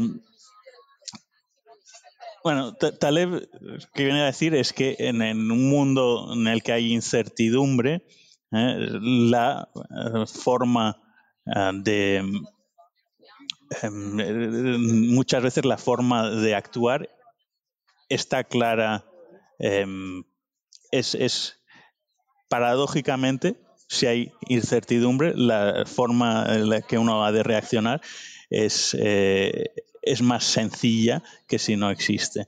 Entonces, da ejemplos como, por ejemplo, si tú tienes un vaso en el que te dicen puede o no tener gérmenes con la peste bubónica? ¿Te lo bebes o no te lo bebes? ¿Cómo reaccionas a eso? Bueno, pues si puede o no tener cólera o peste bubónica, la forma de reaccionar es evidente. No te lo bebes. ¿Mm? Eh, otros ejemplos que a Taleb le gustaría. Tú, tú, si vas a coger un avión, eh, ¿qué te gustaría que, que el piloto sea un viva la vida o que el piloto se haya verificado tres veces eh, cada flap antes de despegar. Pues está claro que es una cualidad positiva el hecho de que lo haya mirado no una, sino tres veces eh, el control antes de despegar. Em, si tú vas a contratar a un jefe de seguridad de una empresa, bueno, ¿qué, prefieres? ¿Que sea una persona que va a mirar todo lo que puede salir mal eh, e intentar ponerle un remedio o que sea una persona despreocupada?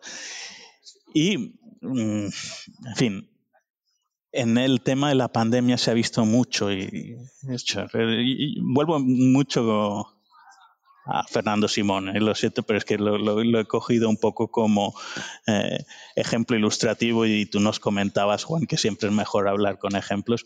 Hombre, Fernando Simón, mucha gente de la prensa lo ha encumbrado eh, porque nunca entra en pánico. y lo que Tarek decía es que en ciertas situaciones la actitud racional es entrar en pánico. Es decir, si hay un virus nuevo ¿eh?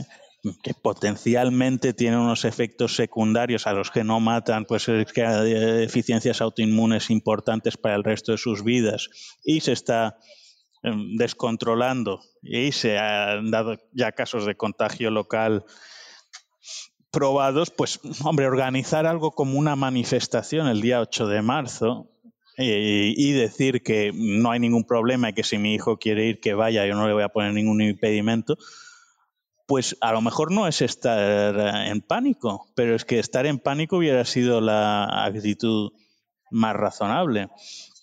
Y parece que, en fin, que el Taleb eh, muchas veces dice, pues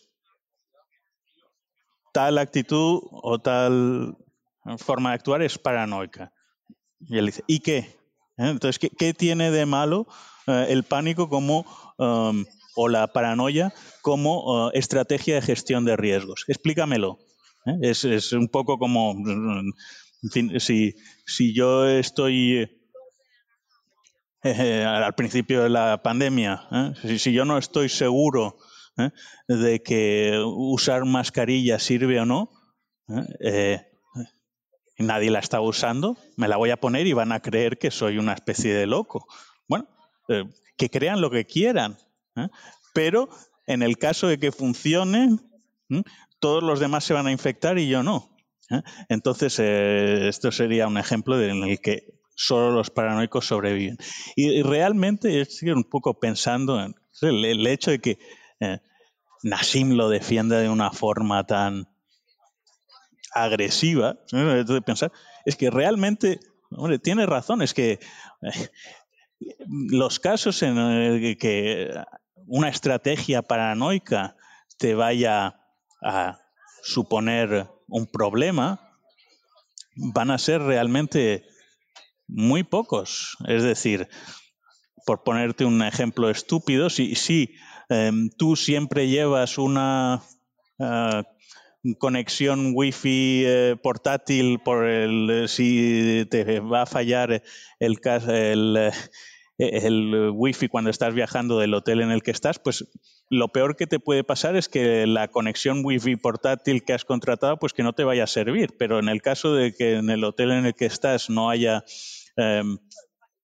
conexión portátil, te puede salvar eh, un día de trabajo, te puede salvar más que eso, ¿no? Entonces, ¿es, es paranoico o es racional el hecho de eh, haber eh, contratado un servicio eh, portátil de Wi-Fi. Pues, pues puede ser probablemente eh, totalmente racional, y, eh, aunque en el 90% de los casos no vayas a, utilizarlo.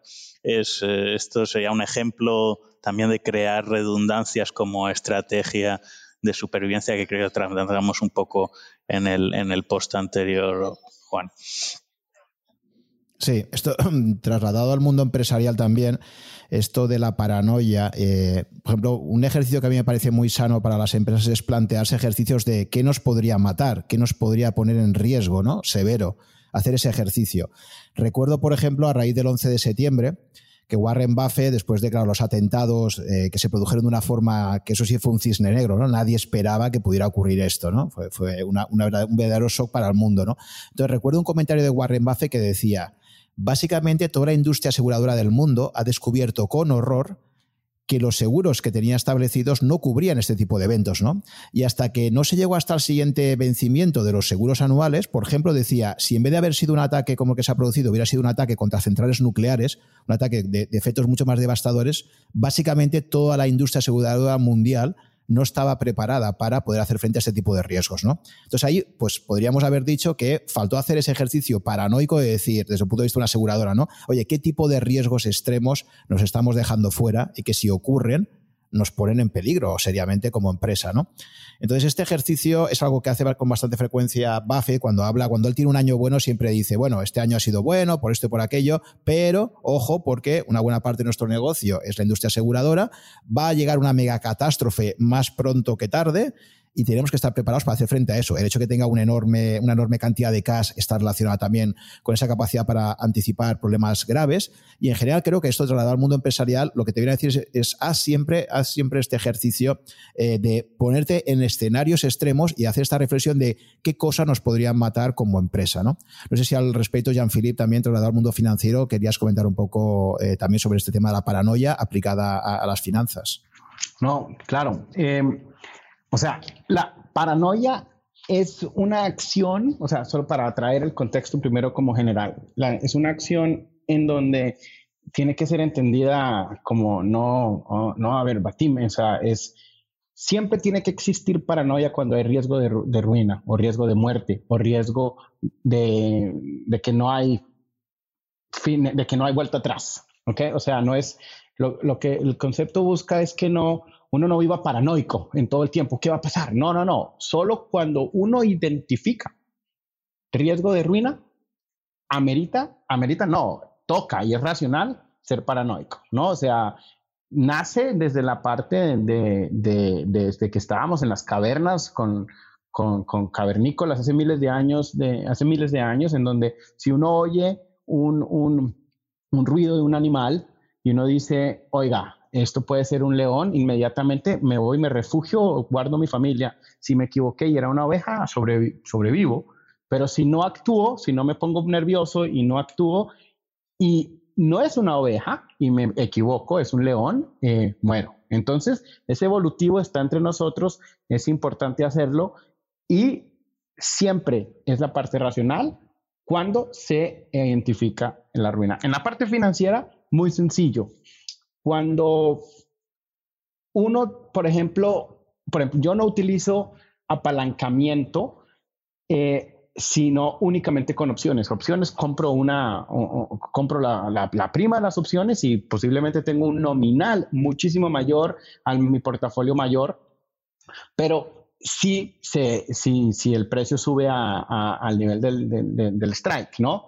Pero nunca, si tengo un patrimonio, no sé, de 100 mil euros, eh, voy a estar con exposiciones de, de 300 mil o 200 mil, porque ya ahí hay riesgo de ruina, donde haya un evento que no exista, ¿sí me entienden? Que, que no existe en mi, en mi modelo mental, pero ocurra y las acciones se caen en 150%, que puede pasar en cualquier momento, y estoy apalancado en el doble de mi patrimonio, riesgo de ruina, no lo acto, no, no, no, me, me acabé, se acabó el juego, listo ahí yo soy paranoico, yo soy paranoico en todo eso, yo soy paranoico con, acortarme. Miren, por ejemplo, em, las personas eh, que se cortaron en Tesla. Yo me he cortado en Tesla y he perdido plata, pero siempre tengo una call option. Siempre, siempre, siempre. Y las pérdidas son chiquiticas. Y la, pero cuando uno tiene un porque ¿qué pasa con los cortos? El corto, eh, o sea, el corto es ilimitado la posibilidad de pérdida y eso eh, cuando hay burbujas y cuando hay eh, exuberancia irracional, los precios pueden ir a precio y se multiplica. Entonces, uno puede terminar completamente quebrado. Eh, en ahí es donde, donde, donde, donde soy muy paranoico. Yo soy supremamente paranoico en cualquier decisión que me, me, me, me sacrifique mi supervivencia en cualquier aspecto, en, en, en la vida también, con con deportes, si estoy haciendo hiking y es una parte extremadamente peligrosa y no tengo, no tengo eh, equipo de seguridad también, o sea, pero me encanta el riesgo, pero necesito tener eh, un aspecto de, de, seguridad de que sobreviviré. Obviamente eh, hay efectos que uno no podrá controlar, pero eso ya, si los puedo controlar, es mi obligación. Muy bien, pues yo creo que el concepto ha quedado bastante claro. Y, vamos a introducir otro que estaría relacionado a un concepto importante acuñado por Taleb, que es el de la falacia narrativa. ¿eh? Que fíjate si se ha extendido, que recuerdo que cuando eh, un biógrafo quiso ir a hacer el libro de Jeff Bezos, el actual CEO de Amazon, eh, lo primero que le comentó Bezos cuando le hizo la pregunta al periodista si le podía hacer el libro, le dijo, ¿cómo vas a gestionar la falacia narrativa? Y el periodista se quedó un poco así alucinado y no sabía lo que era el concepto. Bezos ya se notaba que había leído a Taleb, ¿no? Entonces, bueno, me gustaría que nos explicaras, Jean-Philippe, en qué consiste este concepto talebiano de, de falacia narrativa y cómo llevarías ese concepto al campo de las finanzas. Sí, señor. Bueno, la falacia narrativa, primero que todo, es nuestra adicción de encajar historias y patrones a series de hechos que están pasando o que están conectados de una manera. Nuestro cerebro actúa con historias y las historias nos atraen, las historias nos gustan. Entonces, a todo lo que pasa le tenemos que poner una historia y muy pocas veces nos importa si es verdad o no pero somos adictos a las historias. Entonces, ¿qué pasa cuando le metemos historias? Por eso se llama la, falacia, porque muchas veces no es una historia real y son historias falsas que las hacemos únicamente para satisfacer nuestra necesidad de la adicción. Cuando ponemos todo en historia, nos resumimos, simplificamos, reducimos la dimensión de las cosas, que eso está bien, porque obviamente si no el cerebro tendría que tener una capacidad mucho mayor, pero es muy peligroso también por ciertas partes, sobre todo biológicas. O sea, antes de explicar el efecto negativo en, o el efecto en total en la parte ya de uso, en, en la parte de las finanzas, es importante que entendamos el cerebro. El cerebro está compuesto por diferentes partes y cada parte tiene una función.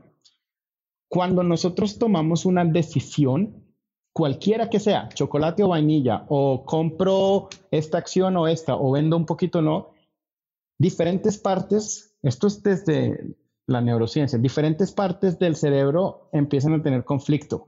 Entonces, por eso es, es, em, es tan difícil tomar decisiones. Y muchas veces eh, la gente para, entonces, ok, este o este. Y son decisiones de toda. Y ahí está el cerebro en conflicto. Hay un libro muy importante de David, David Eagleman que se llama Incógnito, en donde explica todos estos conceptos desde la parte, desde la parte eh, biológica. pero lo importante es, una vez una persona tome una decisión, todas las partes del cerebro se unifican y están de acuerdo en la historia. Ya no importa, ya no hay más rivalidad. Antes sí, entonces, ya por eso cuando ya alguien tiene una decisión, ya lo que digan ya pierde un poquito de validez porque ya, ya está hecho, ya la, parte biológica ya, ya, ya, ya está. Entonces hay que tener cuidado. ¿Qué pasa? En todo momento, por eso yo tengo una, una filosofía de inversión que es la filosofía del científico, que es una vez yo tomo una decisión, ya no me importa estar con más, eh, eh, yo no busco más eh, confirmación. Yo, yo no quiero que, o sea, si la encuentro bien, pero yo busco es cosas que contradigan mi tesis, porque normalmente no estoy programado para eso. Entonces, lo que yo quiero es que la gente me diga, oiga, qué bien, yo también estoy largo en esa empresa o las noticias están buenas. Pero, ¿por qué? Porque una vez yo diga, oh, yo tengo, a ver, pongamos un ejemplo, yo soy accionista de Games Workshop, ¿no? Entonces ya, soy accionista, entonces yo estoy largo, veo todo bien. Entonces, genero historias porque compro. Hubo noticias malas, entonces hago una historia porque no es tan mala. Em, y así. Entonces también, ah, o sea, racionalizamos todo. Eh, la parte es muy, muy difícil nosotros eh, como, como, como, gestores de riesgo, eh, también con la parte de, de los em, periodistas financieros, ¿no? Porque ellos tienen que crear una historia de cualquier cosa. Y vemos, hagan, hagan, vaya, hoy hay un ejemplo. Hoy el oro estuvo en la noche como casi a 2000 y después cayó un montón. Y hubo la misma persona en diferentes eh, headlines escribió oro arriba por tal razón. Ya, después oro abajo por ah, la misma razón, pero con otra narrativa. O sea, es todo a, modelarlo a una historia y eso es, eso es, es, muy peligroso. Y, pero cuando entendemos que es así, es eh, que somos así, se empieza a manejar a las cosas mejor. Y también, obviamente, cuando contamos, tenemos que, que generar, eh, transmitir información a algo y, y, y, contemplamos una historia, vamos a generar que la gente recuerde más. O sea, es, como todo, tiene mucho uso, pero también eh, tiene mucho eh, eh, problema. O sea, entonces por eso Nassim lo llama la falacia narrativa, en donde nosotros tratamos de creer, crear historias a todo lo que pasa. Y eso es, es bastante, bastante peligroso. es biológico y es importante entender lo que nuestra naturaleza está arraigada a eso. Eh, muchas veces es, mucho más difícil salir y a buscar el contra de las decisiones que uno toma. Y se toman años, pero esa es la, parte en donde, en donde uno tendrá muchísimos beneficios, porque cuando uno ya está dispuesto y alerta en decir, ok, esta es mi historia, ya me la conozco, yo ya sé que todos mis amigos de aquí tienen la misma acción, estamos eh, con esta visión, entonces si yo hablo más con ellos, nos estamos es, reforzando lo que creemos, pero los riesgos no. Hay que mirar qué me puede tumbar a mi historia. Y es, y es, y es así como yo, como yo lo busco. Y esa es la, la, parte, pues, de, eh, está en el Black Swan ah, muy grande porque en, en, las falacias narrativas eh, desmienten los riesgos grandes, turistifican las cosas, entonces, eh, entonces es importante manejarlas de, de esa manera y entenderlas.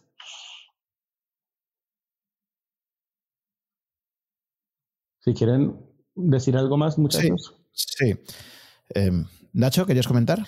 Bueno, eh, nada, lo has expuesto muy bien, Jean-Philippe.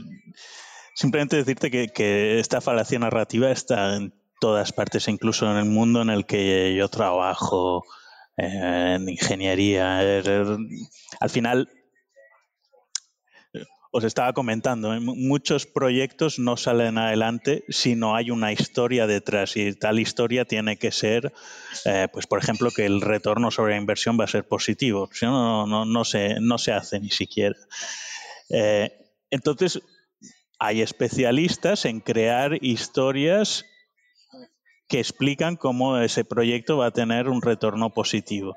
Y es curioso porque te puedo decir que muchos proyectos que podrían tener sentido desde una perspectiva de los temas que hemos hablado antes, yo, trabajo mucho en e-commerce, entonces si vamos a crear un nuevo canal e-commerce, una página web para vender estos productos, soy una empresa multinacional,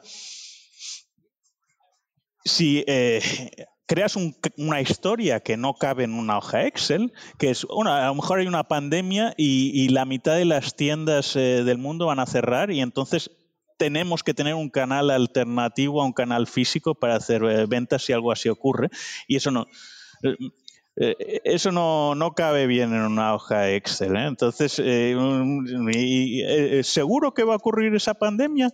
¿Tienes pruebas? Entonces, nadie va a hacer un un proyecto que tenga un retorno de inversión potencialmente negativo en base a, semejante historia. En cambio, si se hace otra en la que dices, bueno, hemos tenido tantos clics en, un banner de publicidad, lo cual nos da que pensar que en el país eh, Y vamos a vender un número Z del artículo, el que sea. Eh, y en base a ese ratio de conversión. Cuentas una historia muy elaborada por la cual, eh, bueno, me va a costar tanto hacer un portal web, pero lo voy a amortizar en menos de tantos años. Eh, lo pones todo en una hoja Excel bien empaquetado, pues a lo mejor ese proyecto sí se vende.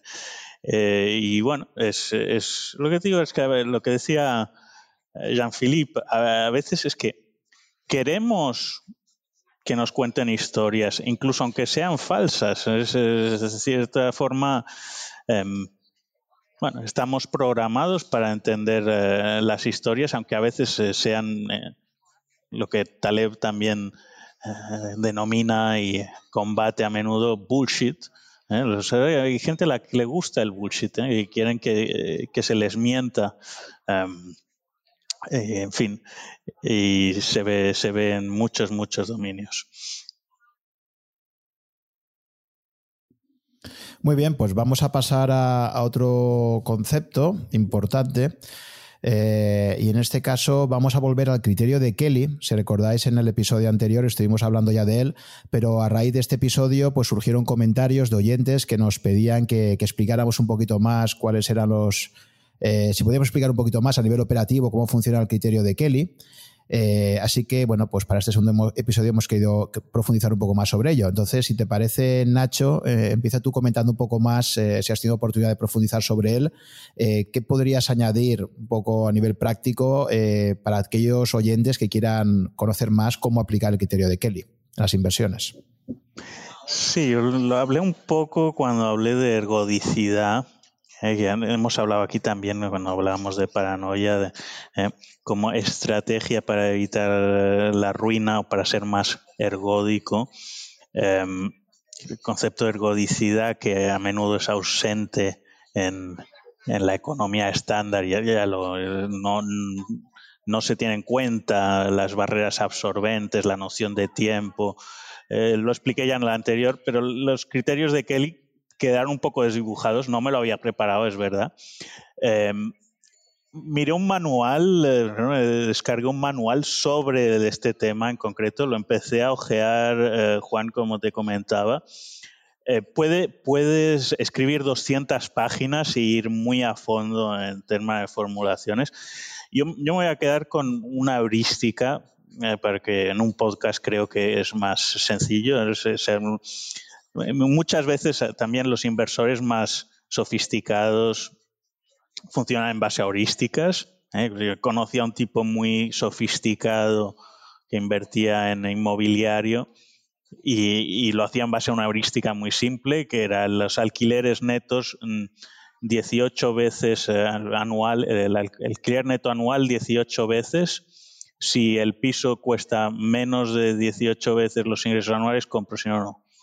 Eh, pues en base a una heurística muy simple con respecto a los criterios de Kelly. esta, la he visto en Wikipedia, no es la fórmula real, ¿eh? pero como, como ya comentamos en el anterior episodio, el criterio de Kelly viene a ser el cálculo de em, cuánta parte de tus fondos dedicas en función de la probabilidad de ganancia. La heurística que te comento viene a decir algo así. Si,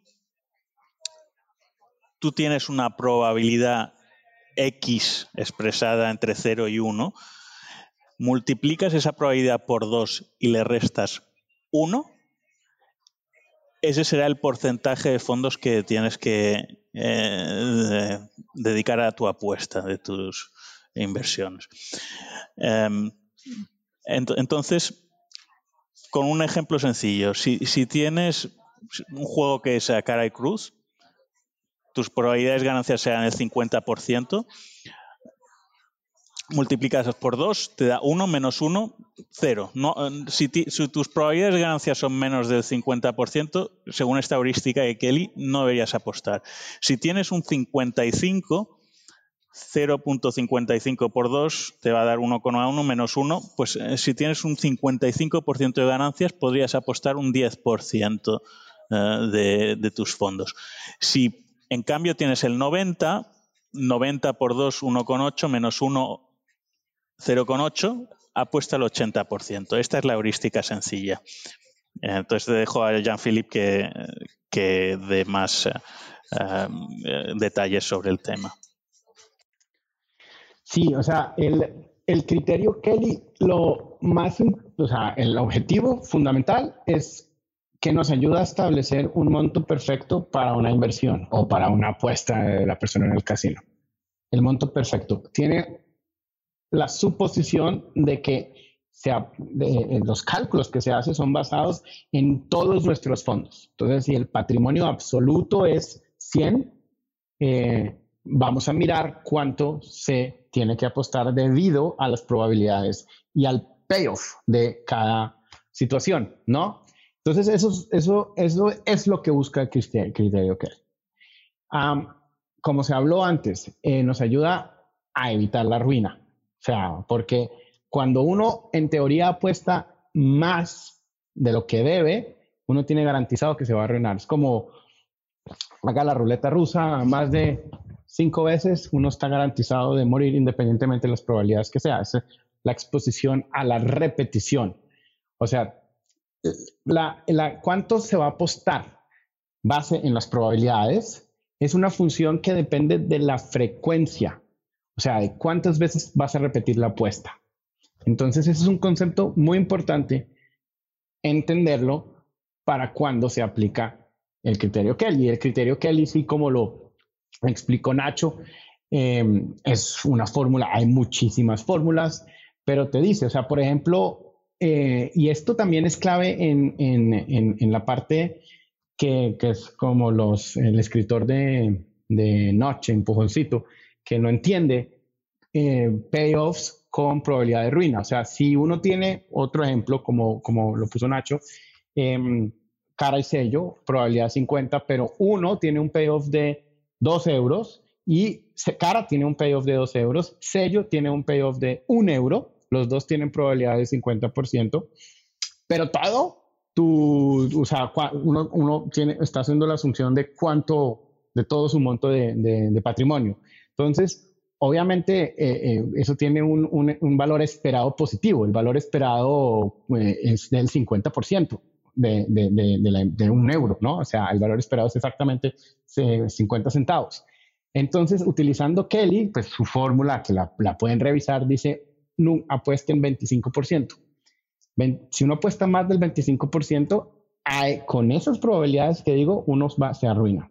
Y si uno apuesta menos, uno no genera el óptimo. Pero en la vida real, como la mía, de inversión, ah, yo no utilizo las fórmulas ah, ni nada de este sentido, sino utilizo heurísticas sencillísimas que tienen el concepto de Kelly. ¿Cómo lo manejo yo, por ejemplo? Si yo tengo una inversión en una empresa que tiene, a, ejemplo, eh, Games Workshop, cuando yo compré, yo tenía la, la tesis de inversión era que la gran mayoría de utilidades iba a venir de, de las regalías de los videojuegos y ese segmento nuevo que no tenían, lo era chiquitico.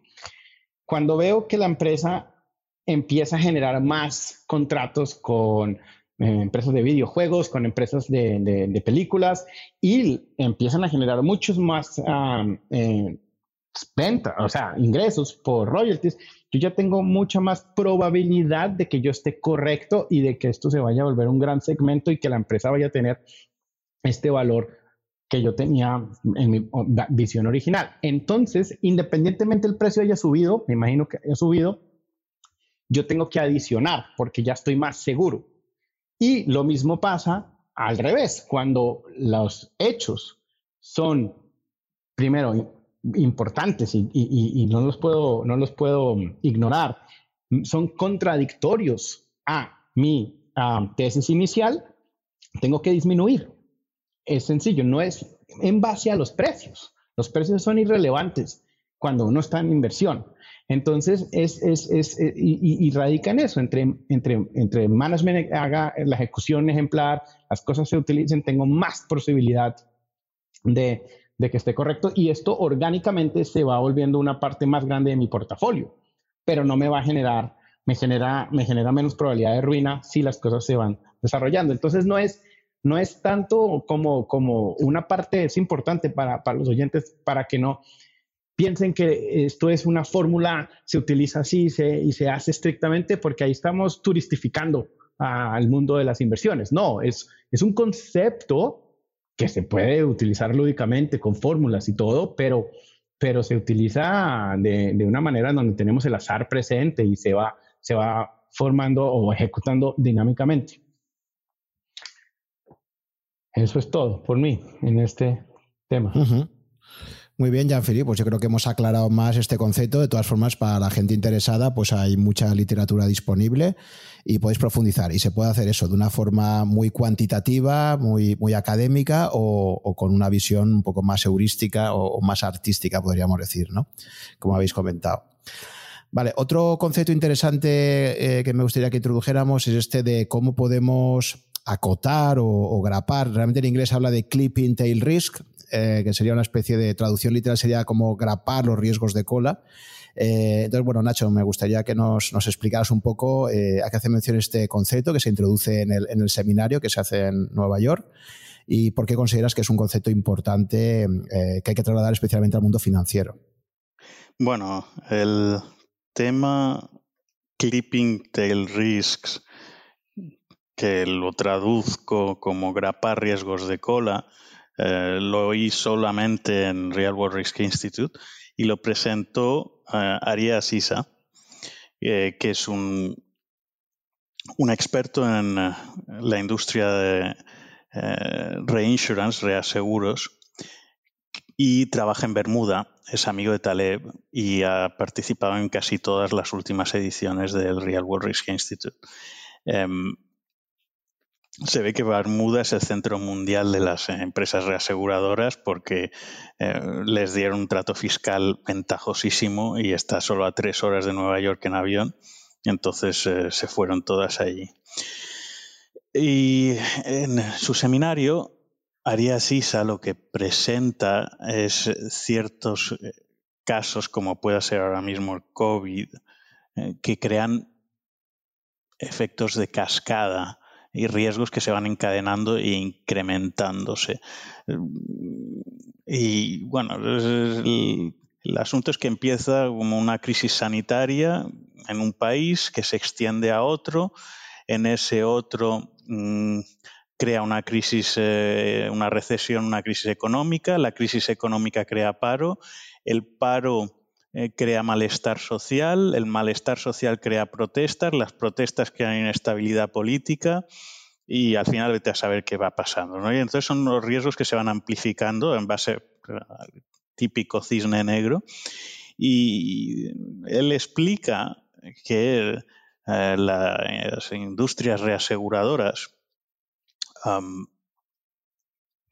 pues eh, en el caso del 11 de septiembre, que ya, que ya se ha mencionado anteriormente, em, vieron que había una serie de riesgos de este tipo que eran imposibles de evaluar, no eran computables. Se han intentado todos los modelos posibles, pero aquí estamos en, en plena cola gorda. ¿eh? No, es, no, es, el mismo, no es lo mismo reasegurar a muchísimos accidentes, arañazos de coches eh, que son modelables, eh, con asegurar riesgos de este tipo. Entonces, ¿cuál es la opción que finalmente las empresas reaseguradoras eligen? No los reaseguran. Así de sencillo. Se eliminan estos riesgos de cola. No, no tratan con estas colas. ¿eh? Entonces, pues, por ejemplo, las pólizas de seguros después del 11 de septiembre excluían exprofeso em, riesgo terrorista, cosa que no ocurría antes, lo cual Jean-Philippe mencionaba, que casi pone a la industria fuera de juego. Em, esto es un ejemplo de cómo evitar estos riesgos ¿eh? simplemente saliendo de ellos, pero se puede aplicar a otros temas. A, la hora de firmar contratos, tener cláusulas de salida eh, para no estar siempre atado a, un contrato. Pues si tienes a un proveedor y el proveedor no cumple ciertos plazos o ciertos precios, pues el contrato puede ser anulado y te puedes ir a otro, etcétera. Em, cuando el dominio es un poco incierto, siempre tienes que tener este tipo de protecciones, eh, que es lo que eh, yo te comentaba, que es el clipping tail risk, grapar riesgos de cola, y que presenta Arias Isa en Real World Risk Institute.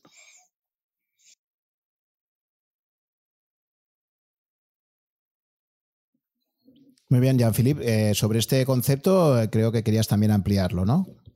Ah, sí, o sea, el, el, esto es un, cuando, cuando hablas de este concepto es, es, es, está es relacionado a todas las obras de, pues de Taleb, porque al final de cuentas tengan el, el, cisne negro.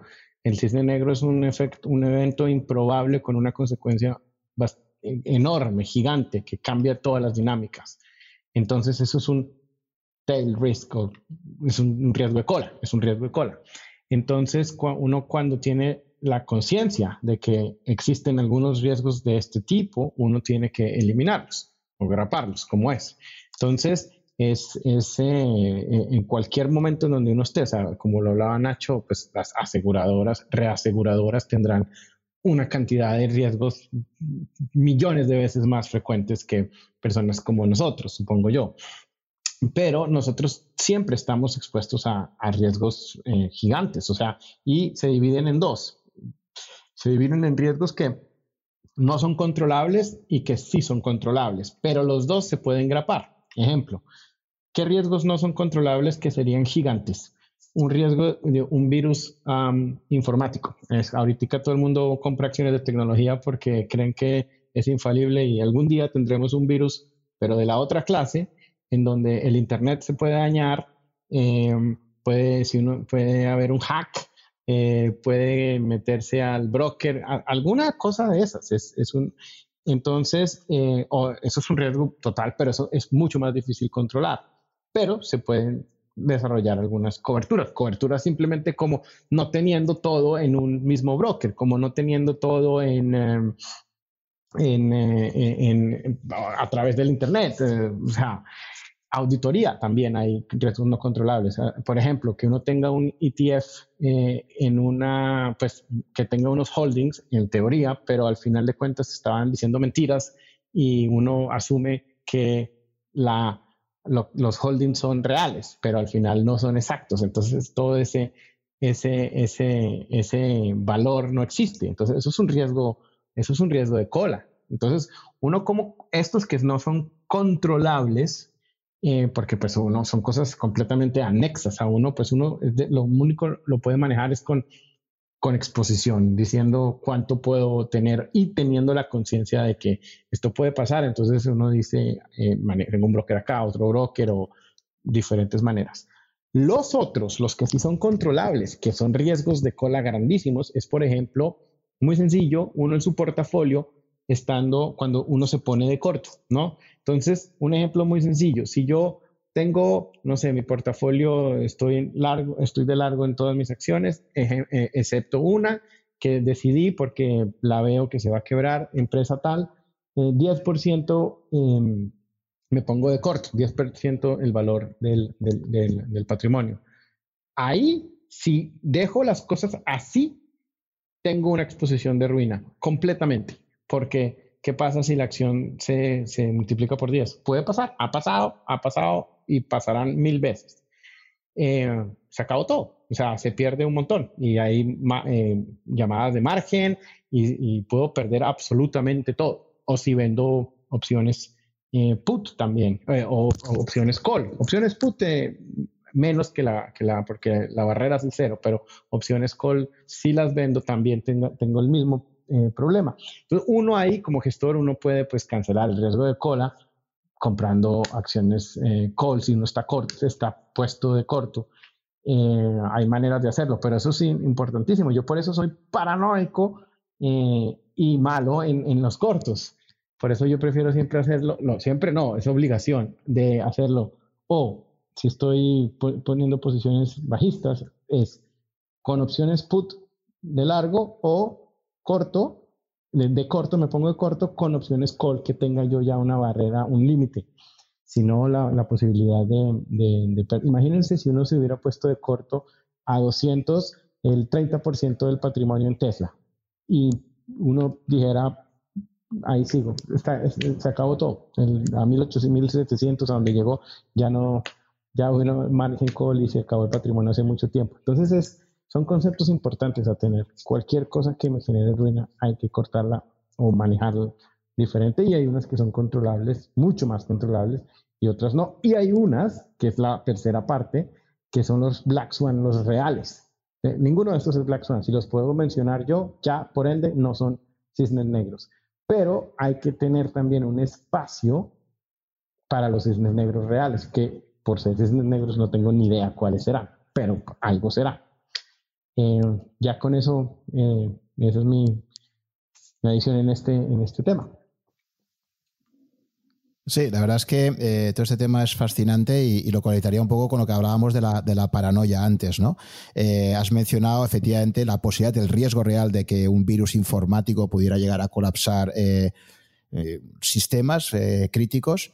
Eh, recuerda también hace unos días Twitter fue hackeado eh, y menos mal que no consiguieron hackear la, cuenta de Trump. Pero imaginaos una cuenta de Trump hackeada donde diga algo que pueda provocar una tercera una tercera guerra mundial, ¿no? Eh, otra, otra cosa que también da para, para, asustarse, por ejemplo, cada vez sabéis más que gracias a, a, la inteligencia artificial y a otras cosas, cada vez se puede hacer más lo que se llaman imitaciones profundas, ¿no? El, el deepfake.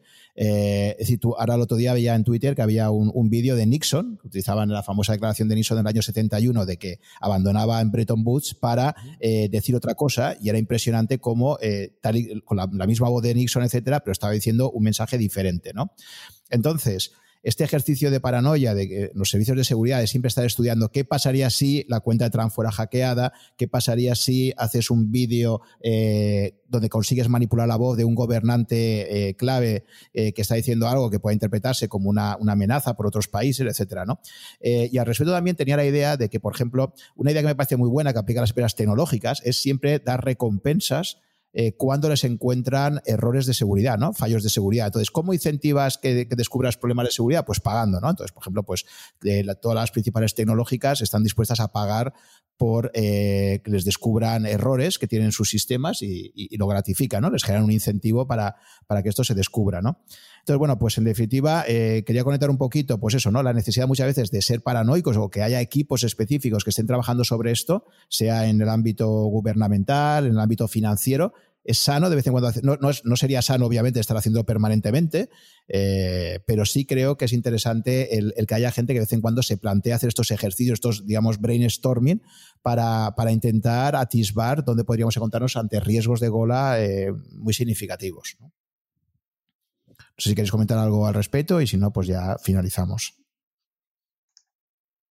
No, em, exactamente, no, sí, yo, yo creo que lo, lo, lo, lo planteaste perfecto. Es, es, es fundamental tener conciencia de dos cosas, los riesgos de cola y la presencia de riesgos de cola que nunca podremos identificar antes de que lleguen.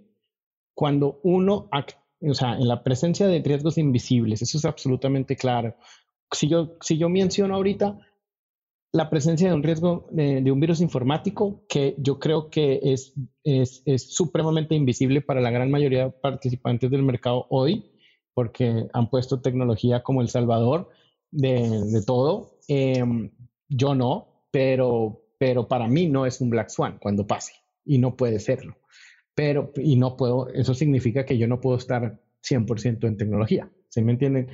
Pero tampoco significa que nunca vaya a estar. Estoy un montón, tengo, Twitter, eh, bueno, muchas cosas de, de, pero tengo una alocación que me permite estar, me permite sobrevivir si llega a haber una, una, una hecatombe en, en, este tema. Pero la, la, la, parte fundamental también es la, la de, de, estar presente con los riesgos que, que ni siquiera son, son, son, son posibles de, de, decir, porque esos son los, los, los, los bastante, bastante grandes que son los que posiblemente dominen los retornos o, los resultados de, del futuro. no, eso es, este tema es fundamental, es, que es un resumen grande del incherto de, de Nassim, en donde vivimos en, un, en el mundo del azar y vivimos eh, con riesgos invisibles y tenemos que manejar la situación. Desde luego. Eh, eh, es que es imposible prever, incluso cuando se hacen las cosas bien, según qué riesgos no los vas a no vas a poder dar en el clavo, incluso con un pensamiento un poco paranoico. ¿eh? Y hace poco viví un ejemplo real, que era una empresa que estaba trabajando, que crearon dos almacenes en Japón, uno en Osaka y otro en Tokio, por si había un terremoto en una de ellas, eh, siempre tener un almacén operativo. y puedes decir que pensaban dos pasos eh, adelante, aunque eh, si hubiera habido un terremoto, la empresa hubiera pedido seguir sin ningún tipo de disrupción logística. Pero lo que ha pasado no ha sido un terremoto, lo que ha pasado ha sido una, una epidemia y ese caso no lo tenían previsto los dos almacenes tuvieron que, estuvieron a punto de cerrar simultáneamente y eh, la empresa en cuestión tener que eh, usar Singapur como almacén. Eh, entonces, al final prever no, no es algo que nos interese tanto como los riesgos de cola, cortarlos siempre que sea posible. No, no, no intentar preverlo, sino mm, que no nos afecten en base a estrategias que hemos comentado aquí. Muy bien, pues nada, en primer lugar, daros las gracias por, por eh, esta conversación tan amena y, y, espero que a nuestros oyentes les haya gustado esa segunda parte, como os habíamos prometido. Y luego, pues a todas las personas que nos escuchen, que les interese profundizar más en estos conceptos, les daría dos recomendaciones. En primer lugar, obviamente, pues eh, leer los libros de Taleb, que recordad que forman parte de, una colección de, cinco libros que se llama Incherto globalmente, pero al final no dejan de ser cinco obras independientes. Si hubiera que quedarse con una, yo creo que todos coincidiríamos en que sería Antifrágil. El propio Taleb recientemente volvía a reconfirmar en Twitter que es su obra favorita y creo que para nosotros también lo es, de los, los tres, como comentamos en el episodio anterior. Aunque también, como dijimos, si queréis empezar por algo quizás un poco más accesible para empezar a conocer la obra de Taleb, probablemente Skin in the Game, que en España se ha traducido como jugarse la piel, eh, probablemente sea, sea un texto un poquito más, más accesible, más introductorio. ¿no? Antifrágil eh, probablemente tiene una exigencia un poquito más elevada. ¿no? Eh, eso por un lado, y por otro lado ya, pues para los que realmente aún quieran profundizar mucho más, como ha sido el caso de nosotros tres, pues invitaros a que exploréis la posibilidad de asistir a uno de los cursos eh, que realiza el Real World Risk Institute y que en esta ocasión, el próximo que se va a hacer, que, va a empezar el 10 de agosto, por primera vez se va a hacer online.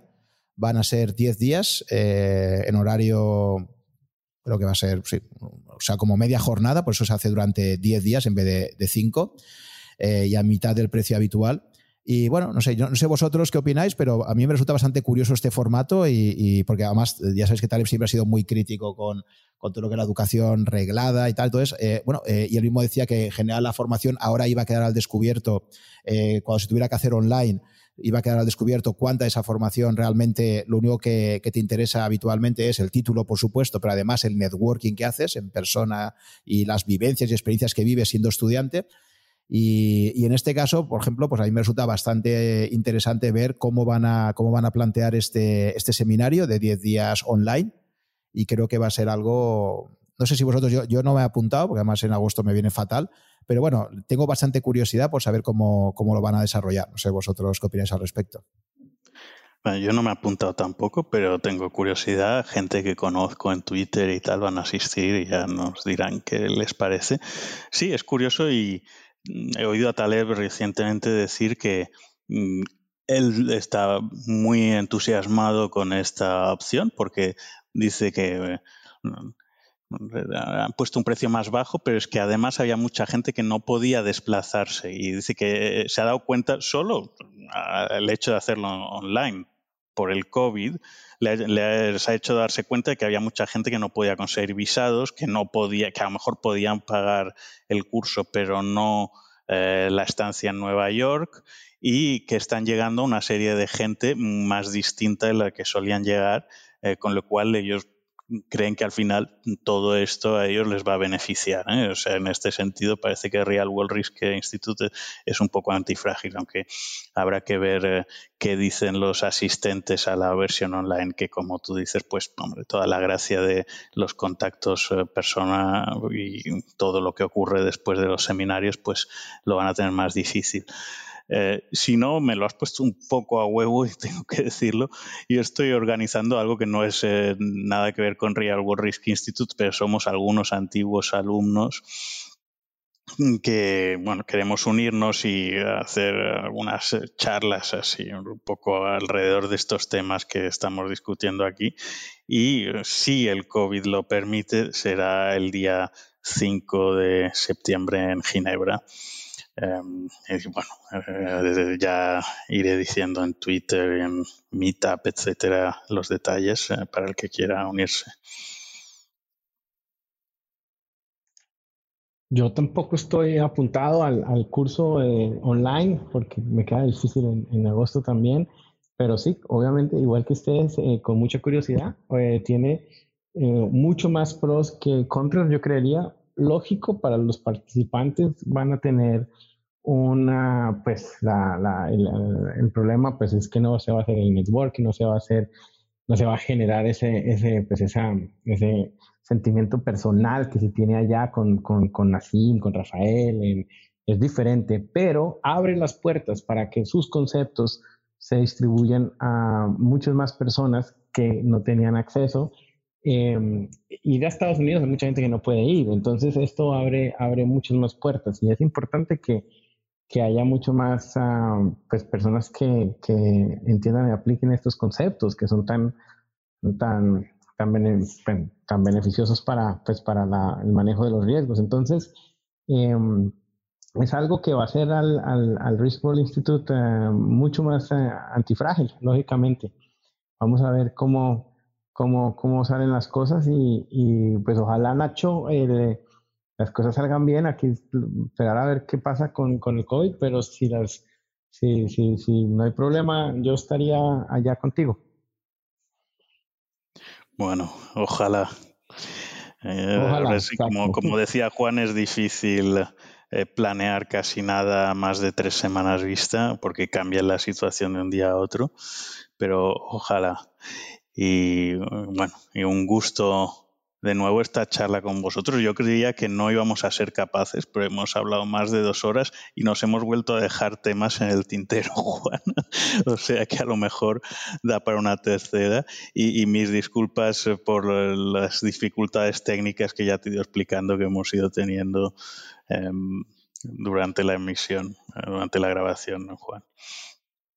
Ah, yo también me despido. Entonces, eh, entonces muchas, muchas gracias Juan, por la invitación. Muchas gracias, Nacho. Eh, oyentes, eh, un placer absoluto estar aquí hablando de estos temas que me apasionan y, espero que les, que les guste. Muchas, muchas gracias. Muy bien, pues eh, gracias a los dos por estar aquí compartiendo vuestras ideas, vuestra experiencia el encuentro de Ginebra eh, me parece una excelente iniciativa. Creo que previamente ya se había hecho otra iniciativa de encuentro en, el País Vasco, creo que fue el año pasado, al que asistió Nacho, si no me equivoco. Y en Londres y habrá otra en Rotterdam también. Pero bueno, yo, hablo de la que estoy organizando yo, hay, hay muchos otros que están haciendo cosas parecidas. Pues yo también tengo la ilusión de, poder hacer en el futuro eh, este evento. Aparte, hay, buenos eh, talevianos también que he entrevistado previamente, como ha sido el caso de Pablo Martínez o, Luis Torras. Eh, así que seguro que en España también acabaremos organizando otro encuentro en el futuro de, personas que o bien han asistido al seminario o bien han leído la obra de Taleb y también les parece súper interesante. Con lo cual, bueno, pues me parece que es una forma de, organización, de autoorganización eh, muy interesante que podamos ponernos caras y vernos, pues, pues toda la gente que nos, nos parece muy interesante eh, pues toda esta, todo este planteamiento. ¿no? Así que nada, eh, repito, gracias por, por vuestra disposición a, seguir profundizando en los conceptos de Taleb. Quizás en el futuro haya una tercera parte, como dices Nacho, se han quedado bastantes temas fuera en el tintero. Y, y nada, hasta la próxima, un abrazo. Hola. Si te gustan estos coloquios que mantengo con inversores, aficionados o profesionales con una dilatada trayectoria, simplemente recomendarte que te hagas usuario registrado de Rankia si aún no lo eres y te suscribas a mi blog para recibir todas las novedades que publico allí, que pueden ser tanto webinars que vaya a hacer próximamente como la información de los nuevos podcasts que publico. El blog está disponible en rankia.com barra blog barra such. Ahí vas a poder encontrar todas las novedades que voy publicando, así como los enlaces a todos los contenidos que destaco. Por otra parte, también te recomiendo, si te interesa la temática financiera, eh, pues que te suscribas a las alertas que envía Rankia con todas las novedades de webinars o formación en general que imparte. Creo que os van a resultar de mucha utilidad.